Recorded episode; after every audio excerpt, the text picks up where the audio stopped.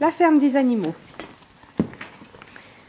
Le propriétaire de la ferme du manoir, Mr. Jones, avait poussé le verrou des poulaillers, mais il était bien trop sous pour s'être rappelé de rabattre les trappes.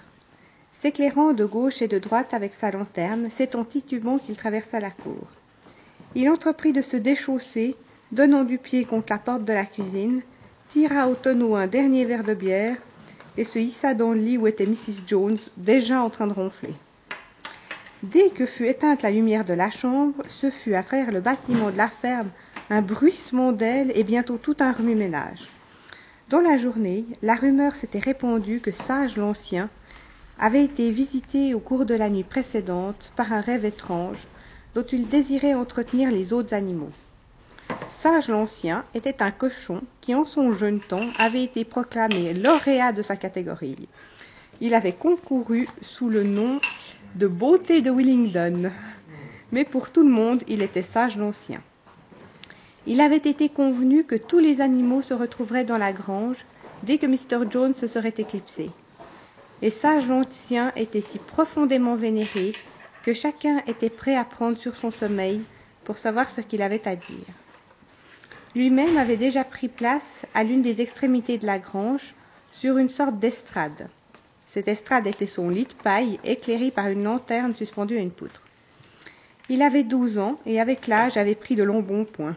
Mais il en imposait encore, et on lui trouvait un air raisonnable, bienveillant même, malgré ses canines intactes. Bientôt les autres animaux se présentèrent, et ils se mirent à l'aise, chacun suivant les lois de son espèce. Les voyant à l'aise et bien attentifs, Sage l'Ancien se racla la gorge, puis commença en ces termes. Camarades, vous avez déjà entendu parler du rêve étrange qui m'est venu la nuit dernière, mais j'y reviendrai tout à l'heure. J'ai d'abord quelque chose d'autre à vous dire. Je ne compte pas, camarades, passer encore de longs mois parmi vous. Mais avant de mourir, je voudrais m'acquitter d'un de, devoir, car je désire vous faire profiter de la sagesse qu'il m'a été donné d'acquérir. Au cours de ma longue existence, j'ai eu dans le calme de la porcherie tout loisir de méditer. Je crois être en mesure de l'affirmer. J'ai sur la nature de la vie en ce monde autant de lumière que tout autre animal. C'est de quoi je désire vous parler. Quelle est donc, camarades, la nature de notre existence? Regardons les choses en face. Nous avons une vie de labeur, une vie de misère, une vie trop brève. Une fois au monde, il nous est tout juste donné de quoi survivre. Et ceux d'entre nous qui ont la force voulue sont astreints au travail jusqu'à ce qu'ils rendent l'âme. Et dans l'instant que nous cessons d'être utiles, voici qu'on nous égorge avec une cruauté inqualifiable. Passé notre première année sur cette terre, il n'y a pas un seul animal qui entrevoit ce que signifient les mots comme loisir ou bonheur. Et quand le malheur l'accable ou la servitude, pas un animal qui soit libre, Telle est la simple vérité. Et doit-il en être tout uniment ainsi par un décret de la nature? Notre pays est-il donc si pauvre qu'il ne puisse procurer à ceux qui l'habitent une vie digne et décente? Non, camarades, mille fois non. Fertile est le sol de l'Angleterre et propice son climat. Il est possible de nourrir dans l'abondance un nombre d'animaux bien plus considérable que ceux qui vivent ici. Cette ferme à elle seule pourrait pourvoir aux besoins d'une douzaine de chevaux, d'une vingtaine de vaches, de centaines de moutons, tous vivant dans l'aisance une vie honorable. Le hic, c'est que nous avons le plus grand mal à imaginer chose pareille. Mais puisque telle est la triste réalité, pourquoi en sommes-nous toujours à végéter dans un état pitoyable? Parce que tout le produit de notre travail, ou presque, est volé par les humains. Camarades, là se trouve la réponse à nos problèmes. Tout tient en un mot, l'homme, car l'homme est notre seul véritable ennemi. Qu'on le supprime, et voici extirpée la racine du mal.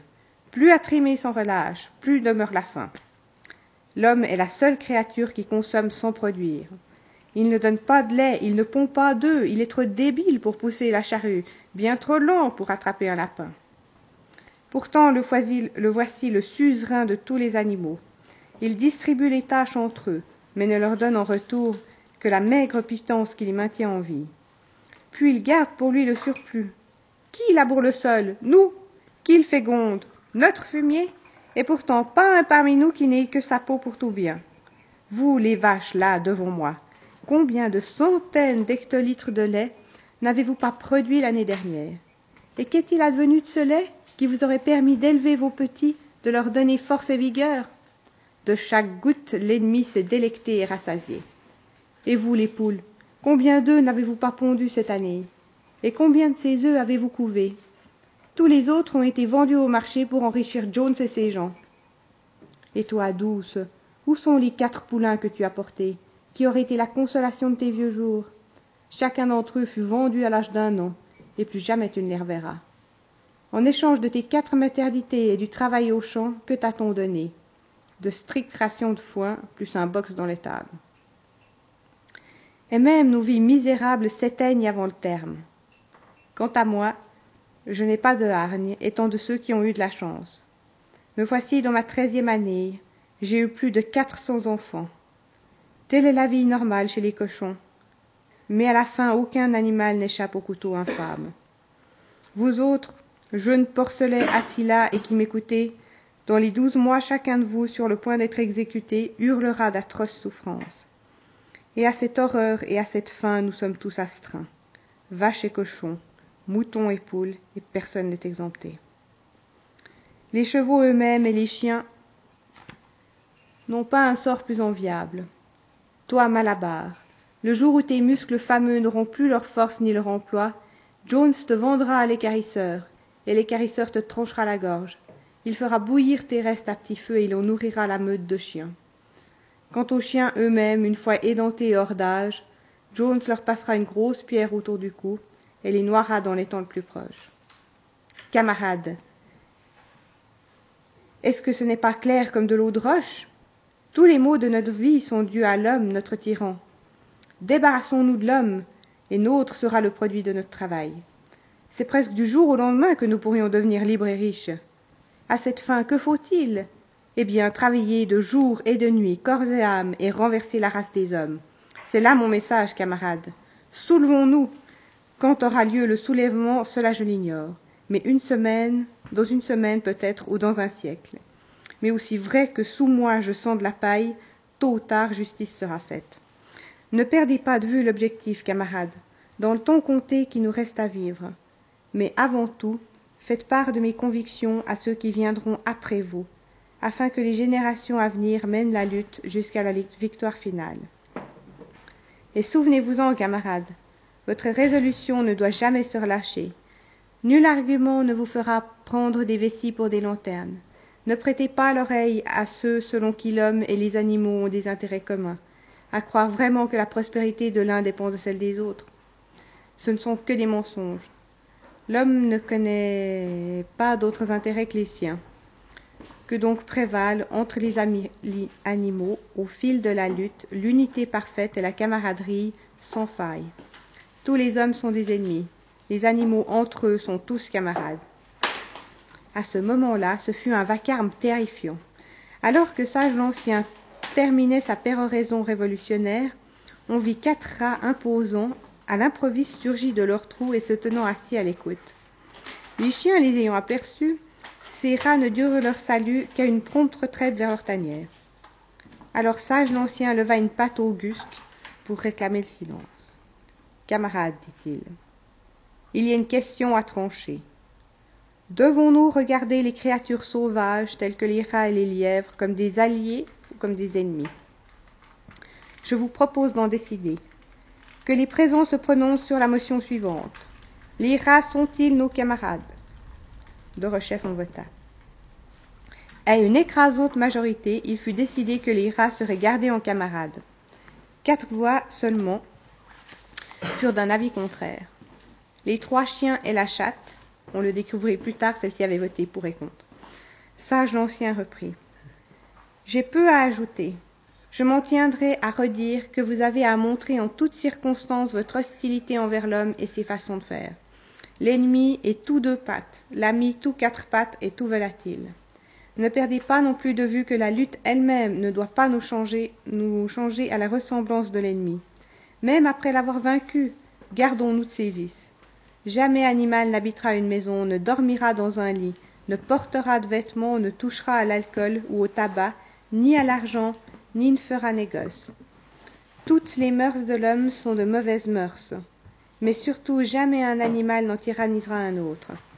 Quand tous sont frères, peu importe le fort ou le faible, l'esprit profond ou simplet, nul animal jamais ne tuera un autre animal. Tous les animaux sont égaux. Maintenant, camarades, je vais vous dire mon rêve de la nuit dernière. Je ne m'attarderai pas à le décrire vraiment. La terre m'est apparue telle qu'une fois délivrée de l'homme, et cela m'a fait me ressouvenir d'une chose enfouie au fin fond de la mémoire. Il y a belle lurette, j'étais encore un cochon de lait. Ma mère et les autres truies chantaient souvent une chanson dont elles ne savaient que l'air et les trois premiers mots.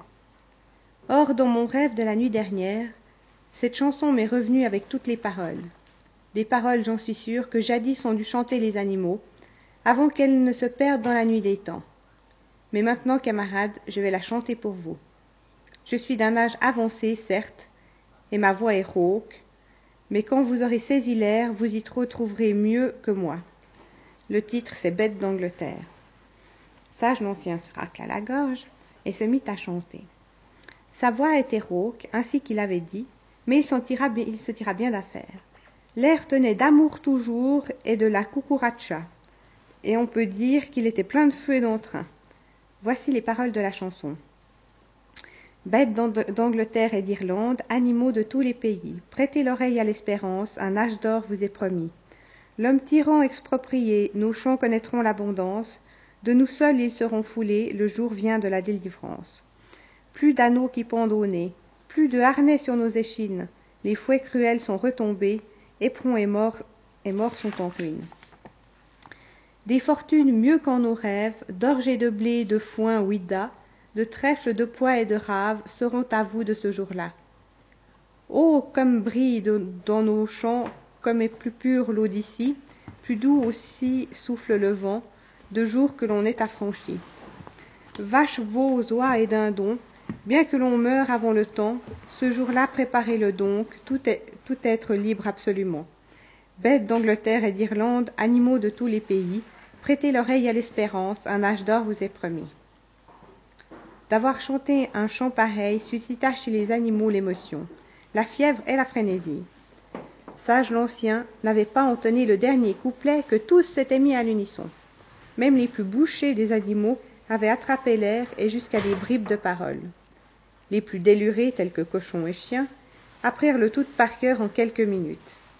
Et après quelques répétitions improvisées, la ferme entière retentit d'accents martiaux, qui étaient beuglements de vaches, aboiements de chiens, bêlements de moutons, hennissements de chevaux, couac-couac des canards.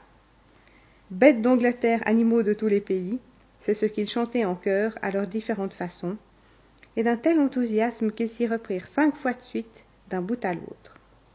Si rien n'était venu arrêter leur élan, ils se seraient exercés toute la nuit. Malheureusement, Mr. Jones, réveillé par le tapage, sauta en bas du lit, persuadé qu'un renard avait fait éruption dans la cour.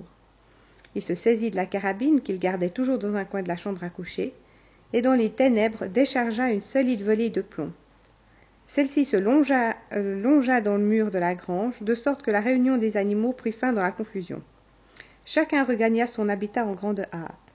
Les quatre pattes leur lit de paille, les volatiles leur perchoir. L'instant d'après, toutes les créatures de la ferme sombraient dans le sommeil.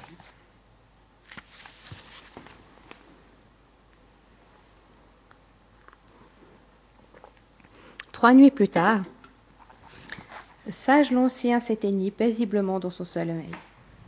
Son corps fut enterré en bas du verger. On était au début de mars. Pendant les trois mois qui suivirent, ce fut une intense activité clandestine. Le discours de Sage l'Ancien avait éveillé chez les esprits les plus ouverts des perspectives d'une nouveauté bouleversante. Les animaux ne savaient pas quand aurait lieu le soulèvement annoncé par le prophète, et n'avaient pas lieu de croire que ce serait de leur vivant. Mais ils voyaient bien leur devoir d'en jeter les bases. La double tâche d'instruire et d'organiser échut bien normalement aux cochons, qu'en général on regardait comme l'espèce la plus intelligente. Et, entre les cochons, le plus éminent était Boule de Neige et Napoléon, deux jeunes verras que Mr. Jones élevait pour en tirer bon prix. Napoléon était un grand et imposant Berkshire, le seul de la ferme avare de paroles, il, avait la réputation de savoir ce qu'il voulait. Boule de neige, plus vif, plus vif d'esprit, plus délié et plus inventif, passait pour avoir moins de caractère. Tous les autres cochons de la ferme étaient à l'engrais. Le plus connu d'entre eux, Bril Babil, un goret bien en chair et de petite taille, forçait l'attention par sa voix perçante et son œil malin. On remarquait aussi ses joues rebondies et la grande vivacité de ses mouvements. Bril Babil, enfin, était un causeur éblouissant qui, dans les débats épineux, sautillait sur place et battait l'air de la queue. Cet art exerçait son plein effet au cours de discussions. On s'accordait à dire que Bril Babil pourrait bien vous faire prendre des vessies pour des lanternes. À partir des enseignements de Sage l'Ancien, tous trois, Napoléon, Boule de Neige et Bril Babil, avaient élaboré un système philosophique sans faille qu'ils appelaient l'animalisme. Plusieurs nuits chaque semaine, une fois Mr. Jones endormi, ils tenaient des réunions secrètes dans la grange afin d'exposer aux autres les principes de l'animalisme. Dans les débuts, ils se heurtèrent à une apathie et à une bêtise des plus crasses.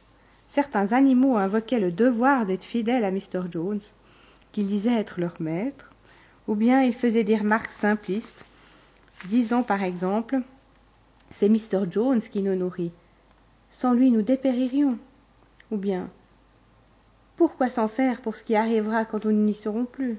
Ou bien encore Si le soulèvement doit se produire de toute façon, qu'on s'en mêle ou pas, c'est tout un. De sorte que les cochons avaient le plus grand mal à leur montrer de ces façons de voir étaient contraires à l'esprit de l'animalisme. Les questions les plus stupides étaient encore celles de Lubie, la jument blanche. Elle commença par demander à Boule de Neige. Après le soulèvement, est-ce qu'il y aura toujours du sucre Non, lui répondit Boule de Neige, d'un ton sans réplique. Dans cette ferme, nous n'avons pas les moyens de fabriquer du sucre. De toute façon, le sucre est superflu. Tu auras tout le foin et tout l'avoine que tu voudras. Est-ce que j'aurai la permission de porter des rubans dans ma crinière? Camarade, reprit Boule de Neige, ces rubans qui te tiennent tant à cœur sont l'emblème de ton esclavage. Tu ne peux pas te mettre en tête que la liberté a plus de prix que ses colifichets. Lubie acquiesça sans paraître bien convaincu. Les cochons eurent encore plus de mal à réfuter les mensonges colportés par Moïse, le corbeau apprivoisé qui était le chouchou de Mr. Jones. Moïse, un rapporteur, et même un véritable espion, avait la langue bien pendue. À l'en croire, il existait un pays merveilleux dit montagne de sucre candi, où tous les animaux vivaient après la mort. D'après Moïse, la montagne de sucre candi se trouvait au ciel, un peu au-delà des nuages. C'était tous les jours dimanche dans ce séjour. Le trèfle y poussait à longueur d'année, le sucre en morceaux abondait aux haies des champs. Les animaux haïssaient Moïse à cause de ses sornettes et parce qu'il n'avait pas à trimer comme eux. Mais malgré tout, certains se prirent à croire à l'existence de la montagne du sucre candi, et les cochons eurent beaucoup de mal à les en dissuader. Ceux-ci avaient pour plus fidèles disciples les deux chevaux de trait, Malabar et Douce.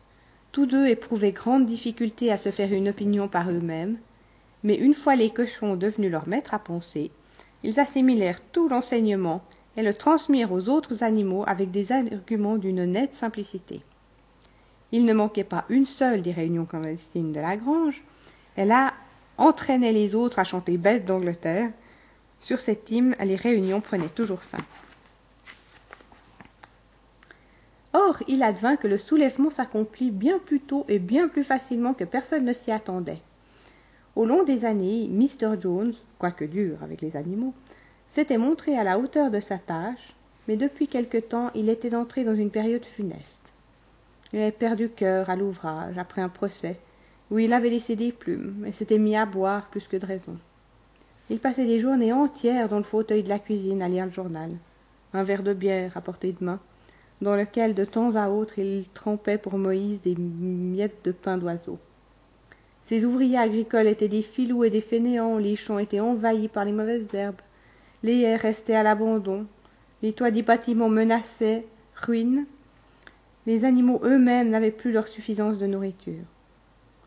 Vint le mois de juin, et bientôt la fenaison. La veille de la Saint-Jean, qui tombait un samedi, Mr. Jones se rendit à Willingdon. Là il se saoula si bien à la taverne du Lion Rouge qu'il ne rentra chez lui que le lendemain dimanche en fin de matinée. Ses ouvriers avaient trait les vaches de bonne heure, puis s'en étaient allés tirer les lapins, sans souci de donner aux animaux leur nourriture. À son retour, Mr. Jones s'affala sur le canapé et la salle à manger, de la salle à manger et s'endormit. Un hebdomadaire à sensation sur le visage, et quand vint le soir, les bêtes n'avaient toujours rien eu à manger. À la fin, elle ne put y tenir plus longtemps. Alors l'une des vaches enfonça ses cornes dans la porte de la resserre, et bientôt toutes les bêtes se mirent à fourrager dans les huches et les boîtes à ordures. À ce moment, Jones se réveilla. L'instant d'après, il se précipita dans la remise avec ses quatre ouvriers, chacun le fouet à la main, et tout de suite une volée de coups s'abattit de tous côtés. C'était plus que l'on pouvait souffrir des affamés. D'un commun accord, et sans s'être concertés, les meurlafins se jetèrent sur leurs bourreaux. Et voici les cinq hommes en butte aux ruades et coups de corne changés en souffre-douleur. Une situation inextricable, car de leur vie, leurs maîtres n'avaient vu les animaux se conduire pareillement. Ceux qui avaient coutume de les maltraiter, de les rosser à qui mieux mieux, voilà qu'ils avaient peur. Devant le soulèvement, les hommes perdirent la tête et bientôt, renonçant au combat, prirent leurs jambes à leur cou. En pleine déroute, ils filèrent par le chemin de terre qui mène à la route, les animaux triomphant à leur trousse. De la fenêtre de la chambre, Mrs. Jaune, voyant ce qu'il en était, jeta précipitamment quelques affaires dans un sac et se faufila hors de la ferme, ni vu ni connu. Maurice bondit de son perchoir, battit des ailes, et la suivit en croassant à plein gosier. Entre-temps, toujours pourchassant les cinq hommes et les voyant fuir sur la route, les animaux avaient claqué derrière eux la clôture aux cinq barreaux. Ainsi, et presque avant qu'ils s'en soient rendus compte, le soulèvement s'était accompli.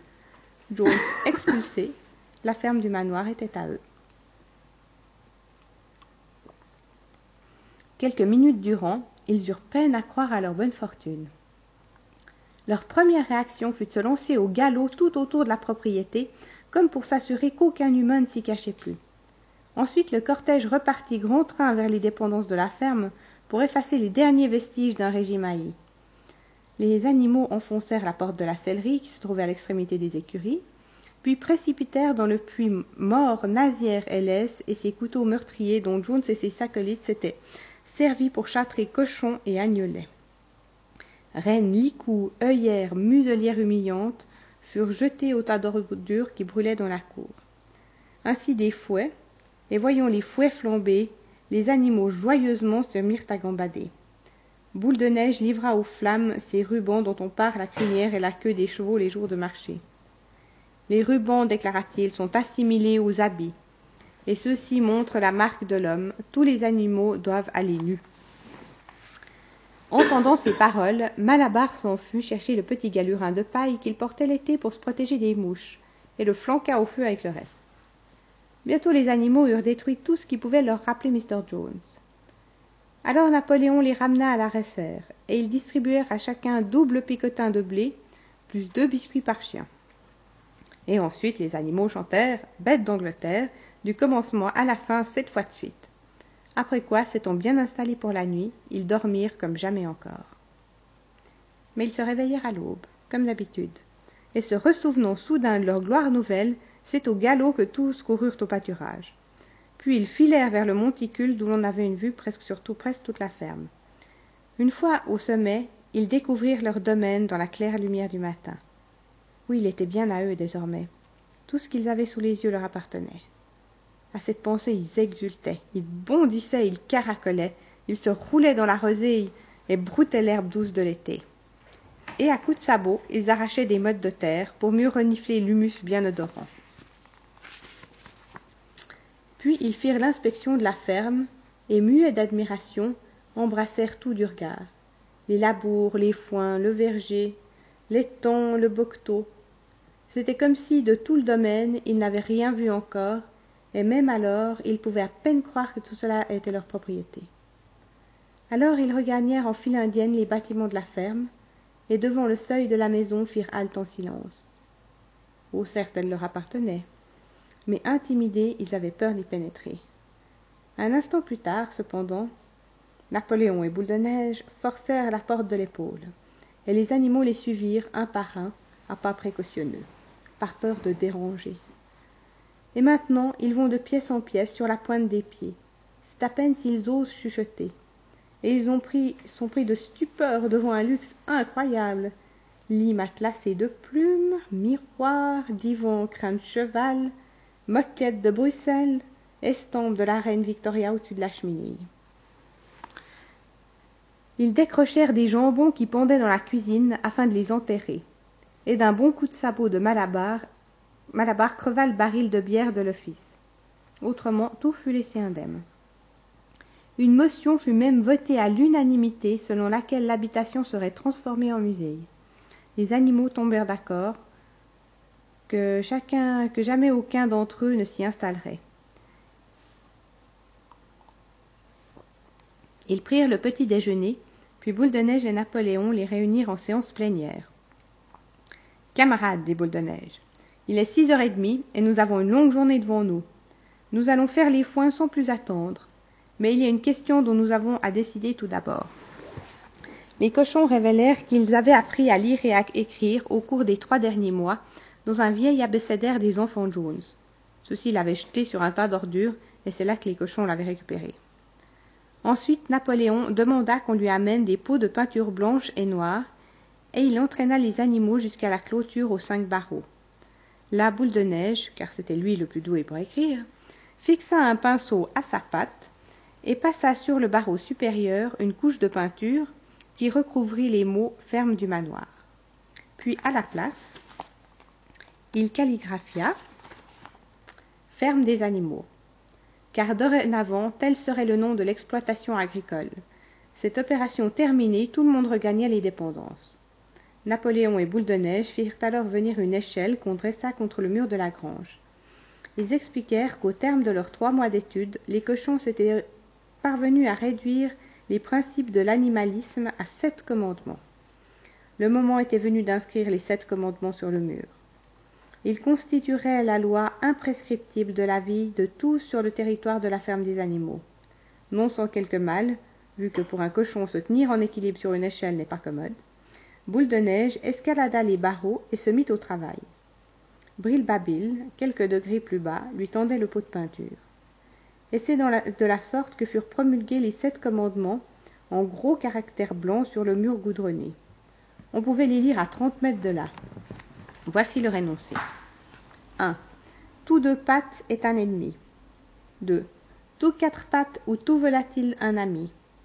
3. Nul animal ne portera de vêtements. 4. Nul animal ne dormira dans un lit. 5. Nul animal ne boira d'alcool. 6. Nul animal ne tuera un autre animal. 7. Tous les animaux sont égaux. C'était tout à fait bien calligraphié, si ce n'est que volatile était devenu volatile, et aussi à un esprit formé à l'envers. Boule de neige donna lecture des sept commandements à l'usage des animaux qui n'avaient pas appris à lire. Et tous donnèrent leur assentiment d'un signe de tête, et les esprits les plus éveillés commencèrent aussitôt à apprendre les sept commandements par cœur. Et maintenant, camarades, au foin s'écria Boule de Neige. Il y va de notre honneur d'engranger la récolte plus vite que le ferait Jones et ses acolytes mais à cet instant les trois vaches qui avaient paru mal à l'aise depuis un certain temps gémirent de façon lamentable. Il y avait vingt-quatre heures qu'elles n'avaient pas été traites. Leur pie était sur le point d'éclater. Après brève réflexion les cochons firent venir des seaux et se mirent à la besogne. Ils s'en tirèrent assez bien car les pieds de cochon convenaient à cette tâche. Bientôt furent remplis cinq seaux de lait crémeux et mousseux que maints animaux lorgnaient avec l'intérêt le plus vif. L'un d'eux dit Qu'est-ce qu'on va faire avec tout ce lait Et l'une des poules? Quelquefois Jones s'en ajoutait à la pâtée. Napoléon se planta devant les seaux et s'écria. Ne vous en faites pas pour le lait, camarade. On va s'en occuper. La récolte, c'est ce qui compte. Boule de neige va vous montrer le chemin. Moi, je serai sur place dans quelques minutes. En avant, camarade. Le foin vous attend. Aussi les animaux gagnèrent les champs et ils commencèrent la fenaison mais quand au soir ils s'en retournèrent, ils s'aperçurent que le lait n'était plus là. Comme ils trimèrent et prirent de la peine pour rentrer les foins. Mais leurs efforts furent récompensés, car la récolte fut plus abondante encore qu'ils ne l'auraient cru. À certains moments, la besogne était tout à fait pénible. Les instruments agraires avaient été inventés pour les hommes et non pour les animaux, et ceux-ci en subissaient les conséquences. Ainsi, aucun animal ne pouvait se servir du moindre outil qui l'obligeât à se tenir debout sur ses pattes de derrière. Néanmoins, les cochons étaient si malins qu'ils trouvèrent le moyen de tourner chaque difficulté. Quant aux chevaux, ils connaissaient chaque pouce du terrain et s'y entendaient à faucher et à racler mieux que Jones et ses gens leur vie durant. Les cochons, à vrai dire, ne travaillaient pas. Ils distribuaient le travail et veillaient à sa bonne exécution. Avec leur connaissance supérieure, il était naturel qu'ils prennent le commandement. Malabar et Douce s'attelaient tous deux au râteau ou à la faucheuse. Ni mort ni reine n'était plus nécessaire, évidemment. Et ils arpentaient le champ en long et en large, un cochon à leur trousse. Celui-ci s'écriait Hu, dia, camarade ou Oh, oh là, oh, camarade suivant le cas. Et chaque animal, jusqu'au plus modeste, besognait à faner et ramasser le foin. Même les canards et les poules, sans relâche, allaient et venaient sous le soleil, portant dans leur bec des filaments minuscules. Et ainsi la fenaison fut, achevée deux jours plus tôt qu'au temps de Jones. Qui plus est, ce fut la plus belle récolte de foin que la ferme ait jamais connue. Et nul gaspillage, car poules et canards, animaux à l'œil prompt, avaient glané jusqu'au plus petit brin, et pas un animal n'avait dérobé, dérobé ne fût-ce qu'une bouchée. Tout l'été, le travail progressa avec une régularité d'horloge. Les animaux étaient heureux d'un bonheur qui dépassait leurs espérances. Tout aliment leur était plus délectable d'être de fruit de leur effort, car désormais c'était là leur propre manger, produit par eux et pour eux, et non plus l'aumône accordée à contre-cœur d'un maître parcimonieux. Une fois délivrés de l'engeance humaine, des bons à rien des parasites, chacun d'eux reçut en partage une ration plus copieuse. Et quoiqu'encore peu expérimentés, ils eurent aussi des loisirs accrus. Oh, il leur fallut faire face à bien des difficultés. C'est ainsi que plus tard dans l'année et le temps venu de la moisson, ils durent dépiquer le blé à la mode d'autrefois, et faute d'une batteuse à la ferme, chasser la glume en soufflant dessus. Mais l'esprit de ressource des cochons, ainsi que la prodigieuse musculature de Malabar, les tiraient toujours d'embarras. Malabar faisait l'admiration de tous. À tout problème et à tout revers, il opposait sa conviction. Je vais travailler plus dur. Ce fut là sa devise. Toutefois, chacun œuvrait suivant ses capacités. Ainsi, les poules et les canards récupérèrent dix boisseaux de blé en recueillant les grains disséminés là ça et là. Et personne qui chaparda ou qui se plaignit des rations. Les prises de bec, bisbilles, humeur ombrageuse, jadis monnaie courante, n'étaient plus de mise, personne ne tirait au flanc. Le dimanche, jour férié, on prenait le petit déjeuner une heure plus tard que d'habitude. Puis c'était une cérémonie renouvelée, sans faute, chaque semaine. D'abord on hissait les couleurs. Boule de Neige s'était procuré à la sellerie un vieux tapis de couleur verte qui avait appartenu à Mrs. Jones et sur lequel il avait peint en blanc une corne et un sabot. Ainsi donc, dans le jardin de la ferme, tous les dimanches matins, le pavillon était hissé au mât. Le vert du drapeau, expliquait Boule de Neige, représente les verts pâturages d'Angleterre. La corne est le sabot, la future république, laquelle serait proclamée au renversement définitif de la race humaine. Après le salut au drapeau, les animaux gagnaient ensemble la grange. Là se tenait une assemblée qui était l'assemblée générale, mais qu'on appelait l'assemblée avec A majuscule. On y établissait le plan de travail de la semaine et on y débattait et adoptait différentes résolutions. Celles-ci, les cochons les proposaient toujours car si les autres animaux savaient comment on vote, aucune proposition nouvelle ne leur venait à l'esprit. Ainsi, le plus clair des débats était l'affaire de Boule de Neige et Napoléon. Il était toutefois à remarquer qu'ils n'étaient jamais d'accord. Quel que fût l'avis de l'un, on savait que l'autre y ferait pièce. Même une fois décidé, et personne ne pouvait s'élever contre la chose elle-même, d'aménager en maison de repos le petit enclos attenant au verger, un débat orageux s'ensuivit quel est, pour chaque catégorie d'animaux, l'âge légitime de la retraite.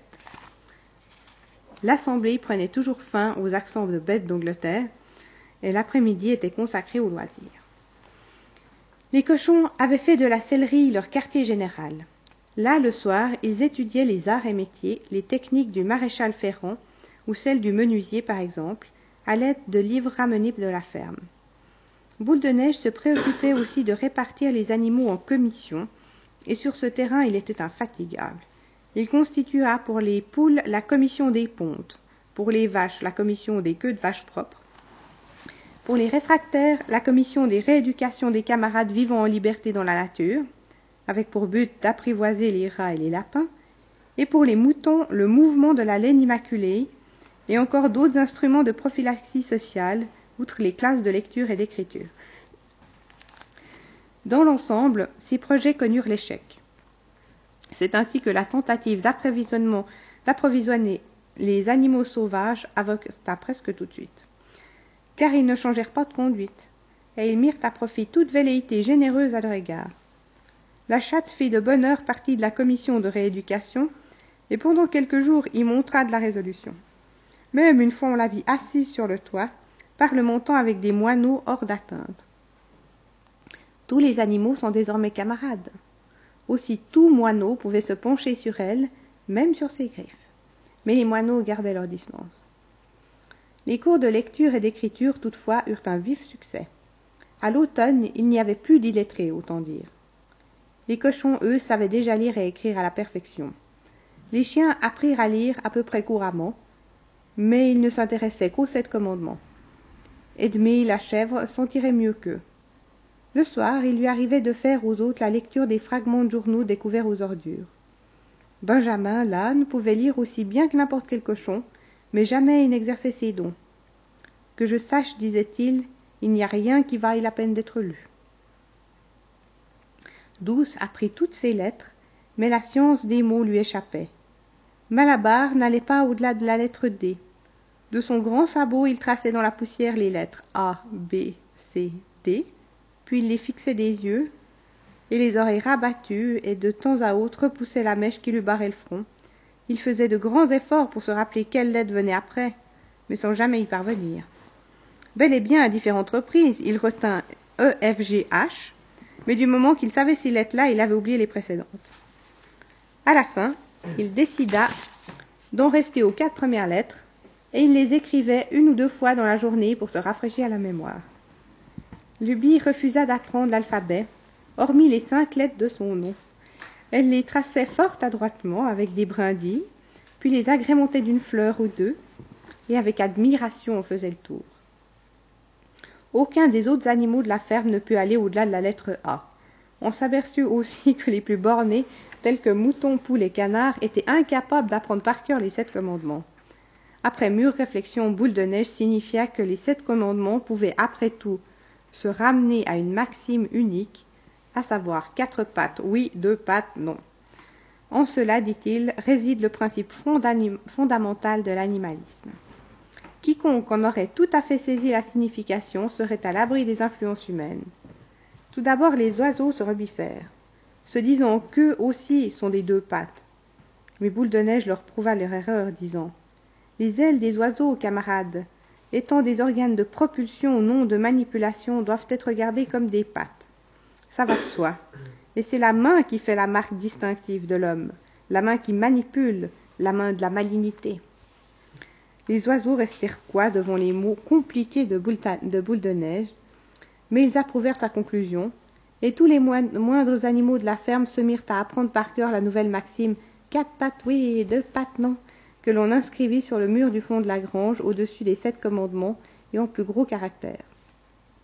Une fois qu'ils l'assurent sans se tromper, les moutons s'en éprirent. Et c'est souvent que couchés dans les champs, ils bêlaient en chœur. Quatre pattes, oui, deux pattes, non. Et ainsi des heures durant sans jamais se lasser. Napoléon ne portait aucun intérêt aux commissions de boules de neige. Selon lui, l'éducation des jeunes était plus importante que tout ce qu'on pouvait faire pour les animaux déjà d'âge mûr. Or, sur ces entrefaites, les deux chiennes, Constance et Fleur, mirent bas peu après la fenaison, donnaient naissance à neuf chiots vigoureux. Dès après le sevrage, Napoléon enleva les chiots à leur mère, disant qu'il pourvoirait personnellement à leur éducation. Il les remisa dans un grenier où l'on n'accédait que par une échelle de la sellerie, et les y séquestra si bien que bientôt tous les autres animaux oublièrent jusqu'à leur existence. Le mystère de la disparition du lait fut bientôt élucidé. C'est que chaque jour, le lait était mélangé à la pâtée des cochons. C'était le temps où les premières pommes commençaient à mûrir, et bientôt elles jonchaient l'herbe du verger. Les animaux s'attendaient au partage équitable qui leur semblait aller de soi. Un jour, néanmoins, ordre fut donné de ramasser les pommes pour les apporter à la sellerie au bénéfice des porcs. On entendit bien entendu murmurer certains animaux, mais ce fut en vain. Tous les cochons étaient sur ce point entièrement d'accord, y compris Napoléon et Boule de Neige. Et Brilbabil fait charger des explications nécessaires. Vous n'allez tout de même pas croire, camarades, que nous, les cochons, agissons par égoïsme, que nous nous attribuons des privilèges. En fait, beaucoup d'entre nous détestent le lait et les pommes. C'est mon propre cas. Si nous nous les approprions, c'est dans le souci de notre santé. Le lait et les pommes, ainsi camarades que la science le démontre, renferment des substances indispensables au régime alimentaire du cochon. Nous sommes, nous autres, des travailleurs intellectuels. La direction et l'organisation de cette ferme reposent entièrement sur nous. De jour et de nuit, nous veillons à votre bien. Et c'est pour votre bien que nous buvons ce lait et mangeons ces pommes. Savez-vous ce qu'il adviendrait si nous, les cochons, devions faillir à notre devoir? Jones reviendrait oui, Jones Assurément, camarade s'exclama Babil sur un ton presque suppliant, il se balançait de côte à d'autre, fouettant l'air de sa queue. Assurément, il n'y en a pas un seul parmi vous qui désire le retour de Jones. S'il était en effet quelque chose dont tous les animaux ne voulaient à aucun prix, c'était bien le retour de Jones. Quand on leur présentait les choses sous ce jour, ils n'avaient rien à redire. L'importance de maintenir les cochons en bonne forme s'imposait donc à l'évidence. Aussi fut-il admis sans plus de discussion que le lait et les pommes tombées dans l'herbe, ainsi que celle la plus grande partie ira encore, seraient prérogatives des cochons. À la fin de l'été, la nouvelle des événements avait gagné la moitié du pays. Chaque jour, Napoléon et Boule de Neige dépêchaient des volées de pigeons voyageurs avec pour mission de se mêler aux autres animaux des fermes voisines. Il leur faisait le récit des soulèvements, leur apprenait l'air de bête d'Angleterre. Pendant la plus grande partie de ce temps, Mr. Jones se tenait à Willingdon, assis à la buvette du Lion Rouge, se plaignant à qui voulait l'entendre de la monstrueuse injustice dont il avait été victime quand l'avait exproprié une bande d'animaux, de vrais propres à. Les autres fermiers, compatissants en principe, lui furent tout d'abord de médiocres euh, secours. Au fond d'eux-mêmes, ils se demandaient s'ils n'auraient pas tirer profit de la mésaventure de Jones. Par chance, les propriétaires des deux fermes attenantes à la sienne étaient en mauvais termes, et toujours à se chamailler. L'une d'elles, Foxwood, était une vaste exploitation mal tenue et vieux jeu, pâturage chétif et à l'abandon ali envahissant. Quant au propriétaire, un Mr. Pillington, gentleman farmer qui donnait la plus grande partie de son temps à la chasse ou à la pêche, suivant la saison. L'autre ferme, Pinchfield, plus petite mais mieux entretenue, appartenait à un monsieur Frédéric, homme décidé et retors, toujours en procès, et connu pour sa dureté en affaires. Les deux propriétaires se détestaient au point qu'il leur était malaisé de s'entendre, fût-ce dans leur intérêt commun. Ils n'en étaient pas moins épouvantés l'un l'autre par le soulèvement des animaux, et très soucieux d'empêcher leurs propres animaux d'en apprendre trop à ce. Tout d'abord, ils affectèrent de rire à l'idée des fermes gérées par les animaux eux-mêmes. Quelque chose d'aussi extravagant, on en verra la fin en une quinzaine, disaient-ils. Ils firent courir le bruit qu'à la ferme du manoir, que pour rien au monde ils auraient appelé la ferme des animaux, les bêtes ne cessaient de s'entrebattre, et bientôt seraient acculées à la famine. Mais, mais du temps passa, et les animaux, à l'évidence, ne mouraient pas de faim. Alors Frédéric et Pinkenton durent changer de refrain. Cette exploitation n'était que scandale et atrocité. Les animaux se livraient au cannibalisme, se torturaient entre eux avec des fers à cheval chauffés à blanc, et ils avaient mis en commun les femelles. Voilà où cela mène, disait Frédéric Pilkington, de se révolter contre les lois de la nature. Malgré tout, on n'ajouta jamais vraiment foi à ces récits. Une rumeur gagnait même, vague, floue et captieuse, d'une ferme magnifique dont les humains avaient été éjectés et où les animaux se gouvernaient eux-mêmes. Et au fil des mois, une vague d'insubordination déferla dans les campagnes. Les taureaux jusque-là dociles étaient pris de fureur noire. Les moutons abattaient les haies pour mieux dévorer les trèfles. Les vaches ruaient en renversant les seaux. Les chevaux se dérobaient devant l'obstacle, culbutant les cavaliers. Mais surtout, l'air et jusqu'aux paroles de bêtes d'Angleterre gagnaient partout du terrain. L'hymne révolutionnaire s'était répandu avec une rapidité stupéfiante. L'entendant, les humains ne dominaient plus leur fureur, tout en prétendant qu'ils le trouvaient ridicule sans plus. il leur échappait, disait-il, que même des animaux puissent s'abaisser à d'aussi viles bêtises. Tout animal surpris à chanter bête d'Angleterre se voyait sur le champ donner la bastonnade. Et pourtant l'hymne gagnait toujours du terrain, irrésistible. Les merles le sifflaient dans les haies, les pigeons le roucoulaient dans les ormes. Il se mêlait au tapage du maréchal Ferrand comme à la mélodie des cloches. Et les humains, à son écoute, en leur fort intérieur, tremblaient comme à l'annonce d'une prophétie funeste. Au début octobre, une fois le blé coupé, mis en meule et en partie battu, un vol de pigeons vint tourbillonner dans les airs, puis dans la plus grande agitation se posa dans la cour de la ferme des animaux. John et tous ses ouvriers, accompagnés d'une demi-douzaine d'hommes de main de Foxwood et de Pinchfield, avaient franchi la clôture aux cinq barreaux et gagné la maison par le chemin de terre. Tous étaient armés de gourdins, sauf Jones, qui allait en tête, fusil en main. Sans nul doute, ils entendaient reprendre possession des lieux. À cela, on s'était attendu de longue date, et toute précaution était prise.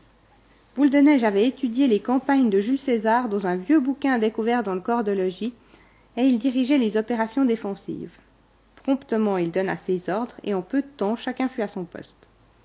Comme les humains vont atteindre les dépendances, Boule de Neige lance sa première attaque. Les pigeons, au nombre de trente-cinq, survolent le bataillon ennemi à modeste altitude et lâchent leur fiente sur le crâne des assaillants. L'ennemi surpris doit bientôt faire face aux oies et à l'embuscade derrière la haie qui débouche et charge. Du bec, elles s'en prennent aux mollets. Encore ne sont cela qu'escarmouches et menus diversions. Bientôt d'ailleurs, les humains repoussent les oies à grands coups de gourdin. Mais alors, Boule de Neige lance sa seconde attaque. En personne, il conduit ses troupes à l'assaut, soit Edmé la chèvre blanche et tous les moutons. Et tous se ruent sur les hommes, donnant du butoir et de la corne, les harcelant de toutes parts. Cependant, un rôle particulier est dévolu à l'âne Benjamin, qui tourne sur lui-même et de ses petits sabots décroche ruade après ruade. Mais une nouvelle fois, les hommes prennent le dessus grâce à leurs gourdins et à leurs chaussures ferrées. À ce moment, Boule de Neige pousse un cri aigu, signal de la retraite, et tous les animaux de tourner Kazakh, de fuir par la grande porte et de gagner la cour. Les hommes poussent des clameurs de triomphe, et croyant l'ennemi en déroute, ils se précipitent çà et là à ses trousses. C'est ce qu'avait escompté Boule de Neige. Dès que les hommes se furent bien avancés dans la cour, à ce moment surgissent à l'arrière les trois chevaux, les trois vaches et le gros cochon jusque-là demeurés en embuscade dans l'étable. Les humains, pris à revers, voient leur retraite coupée. Boule de Neige donne le signal de la charge, lui-même fonçant droit sur Jones. Celui-ci, prévenant l'attaque, lève son arme et tire. Les plombs se logent dans l'échine de boule de neige et l'ensanglante, et un mouton est abattu mort. Sans se relâcher, Boule de Neige se jette de tout son poids, 120 kilos, dans les jambes du propriétaire exproprié qui lâche son fusil et va rouler sur un tas de fumier. Mais le plus horrifiant encore, c'est Malabar cabré sur ses pattes de derrière et frappant du fer de ses lourds sabots avec une vigueur d'étalon. Le premier coup arrivé sur le crâne expédie un palefrenier de Foxwood dans la boue inerte. Voyant cela, plusieurs hommes lâchent leurs gourdins et tentent de fuir. c'est la panique chez l'ennemi. Tous les animaux le prennent en chasse, le traquent autour de la cour, l'assaillent du sabot et de la corne, culbutant, piétinant les hommes. Et pas un animal qui, à sa façon, ne tienne sa revanche, et même la chatte s'y met. Bondissant du toit, tout attraque sur les épaules d'un vacher, elle lui enfonce les griffes dans le cou, ce qui lui arrache des hurlements. Mais à un moment, sachant la voie libre, les hommes filent hors de la cour, puis s'enfuient sur la route, trop heureux d'en être quitte à bon compte. Ainsi, en à cinq minutes de l'invasion, et par le chemin même qu'ils avaient pris, ils battent en retraite, ignominieusement, un troupeau d'oies à leurs chausses, leur mordant les jarrets et sifflant des huées plus d'âme sur les yeux, lieu sauf un, le palefrenier, gisant la face contre terre. Revenu dans la cour, Malabar effleurait le corps à petits coups de sabot, s'efforçant de le retourner sur le dos. Le garçon ne bougeait plus. Il est mort, dit Malabar tout triste. Ce n'était pas mon intention de le tuer. J'avais oublié les fers de mes sabots. Mais qui voudra croire que je l'ai pas fait exprès? Pas de sentimentalité, camarade, s'écria Boule de Neige, dont les blessures saignaient toujours. La guerre, c'est la guerre. L'homme n'est pas à prendre en considération que changer en cadavre. Je ne veux assassiner personne, même pas un homme, répétait Malabar en pleurs. Où est donc Edmé? s'écria quelqu'un. De fait, Edmé était invisible. Les animaux étaient dans tous leurs états. Avait-elle été molestée, plus ou moins grièvement, ou peut-être même les hommes l'avaient-ils emmenée prisonnière? Mais à la fin, on la retrouva dans son box. Elle s'y cachait, la tête enfouie dans le foin. Entendant une détonation, elle avait pris la fuite. Plus tard, quand les animaux revinrent dans la cour, ce fut pour s'apercevoir que le garçon d'écurie, ayant repris connaissance, avait décampé. De nouveau rassemblés, les animaux étaient au comble de l'émotion, et à tue-tête chacun racontait ses prouesses au combat. À l'improviste et sur le champ, la victoire fut célébrée. On hissa les couleurs et on chanta Bête d'Angleterre plusieurs fois de suite. Enfin, le mouton qui avait donné sa vie à la cause fut l'objet de funérailles solennelles. Sur sa tombe, on planta une aubépine. Au bord de la fosse, Boule de Neige prononça une brève allocution.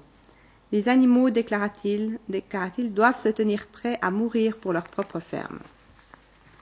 À l'unanimité, une décoration militaire fut créée, celle de héros animal première classe. Elle fut conférée séance tenante à Boule de Neige et à Malabar. Il s'agissait d'une médaille en cuivre. En fait, on l'avait trouvée dans la sellerie, car autrefois elle avait servi de parure au collier des chevaux, apportée les dimanches et jours fériés. Une autre décoration, celle de héros animal deuxième classe, fut à titre posthume décerné aux moutons. Longtemps on discuta du nom à donner au combat, pour enfin retenir celui de la bataille de l'étable, vu que de ce point l'attaque victorieuse avait débouché. On ramassa dans la boue le fusil de Mr. Jones. Or, on savait qu'il y avait des cartouches à la ferme. Aussi fut-il décidé de dresser le fusil au pied du mât, tout comme une pièce d'artillerie, et deux fois long de tirer une salve le 12 octobre en souvenir de la bataille de l'Étable et à la Saint-Jean d'été, jour commémoratif du soulèvement.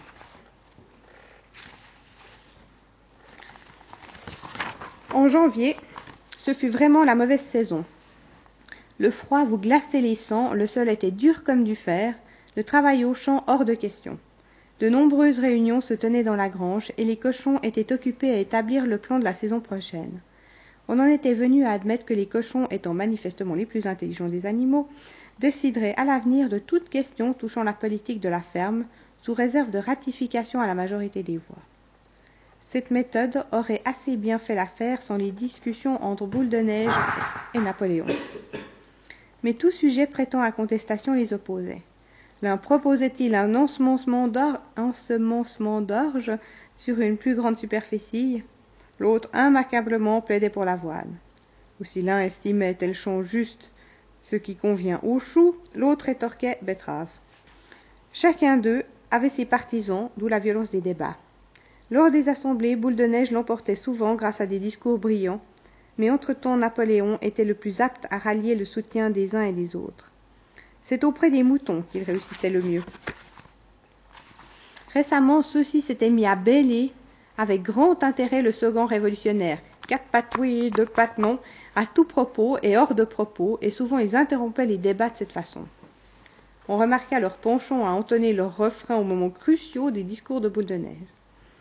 Celui-ci avait étudié de près de vieux numéros d'un hebdomadaire consacré au fermage et à l'élevage, qu'ils avaient déniché dans le corps du bâtiment principal, et il débordait de projets, innovation et perfectionnement. C'est en érudit qu'il parlait ensilage, drainage des champs ou même scorie mécanique. Il avait élaboré un schéma compliqué. Désormais les animaux déposeraient leurs fientes à même les champs, en un point différent chaque jour, afin d'épargner le transport.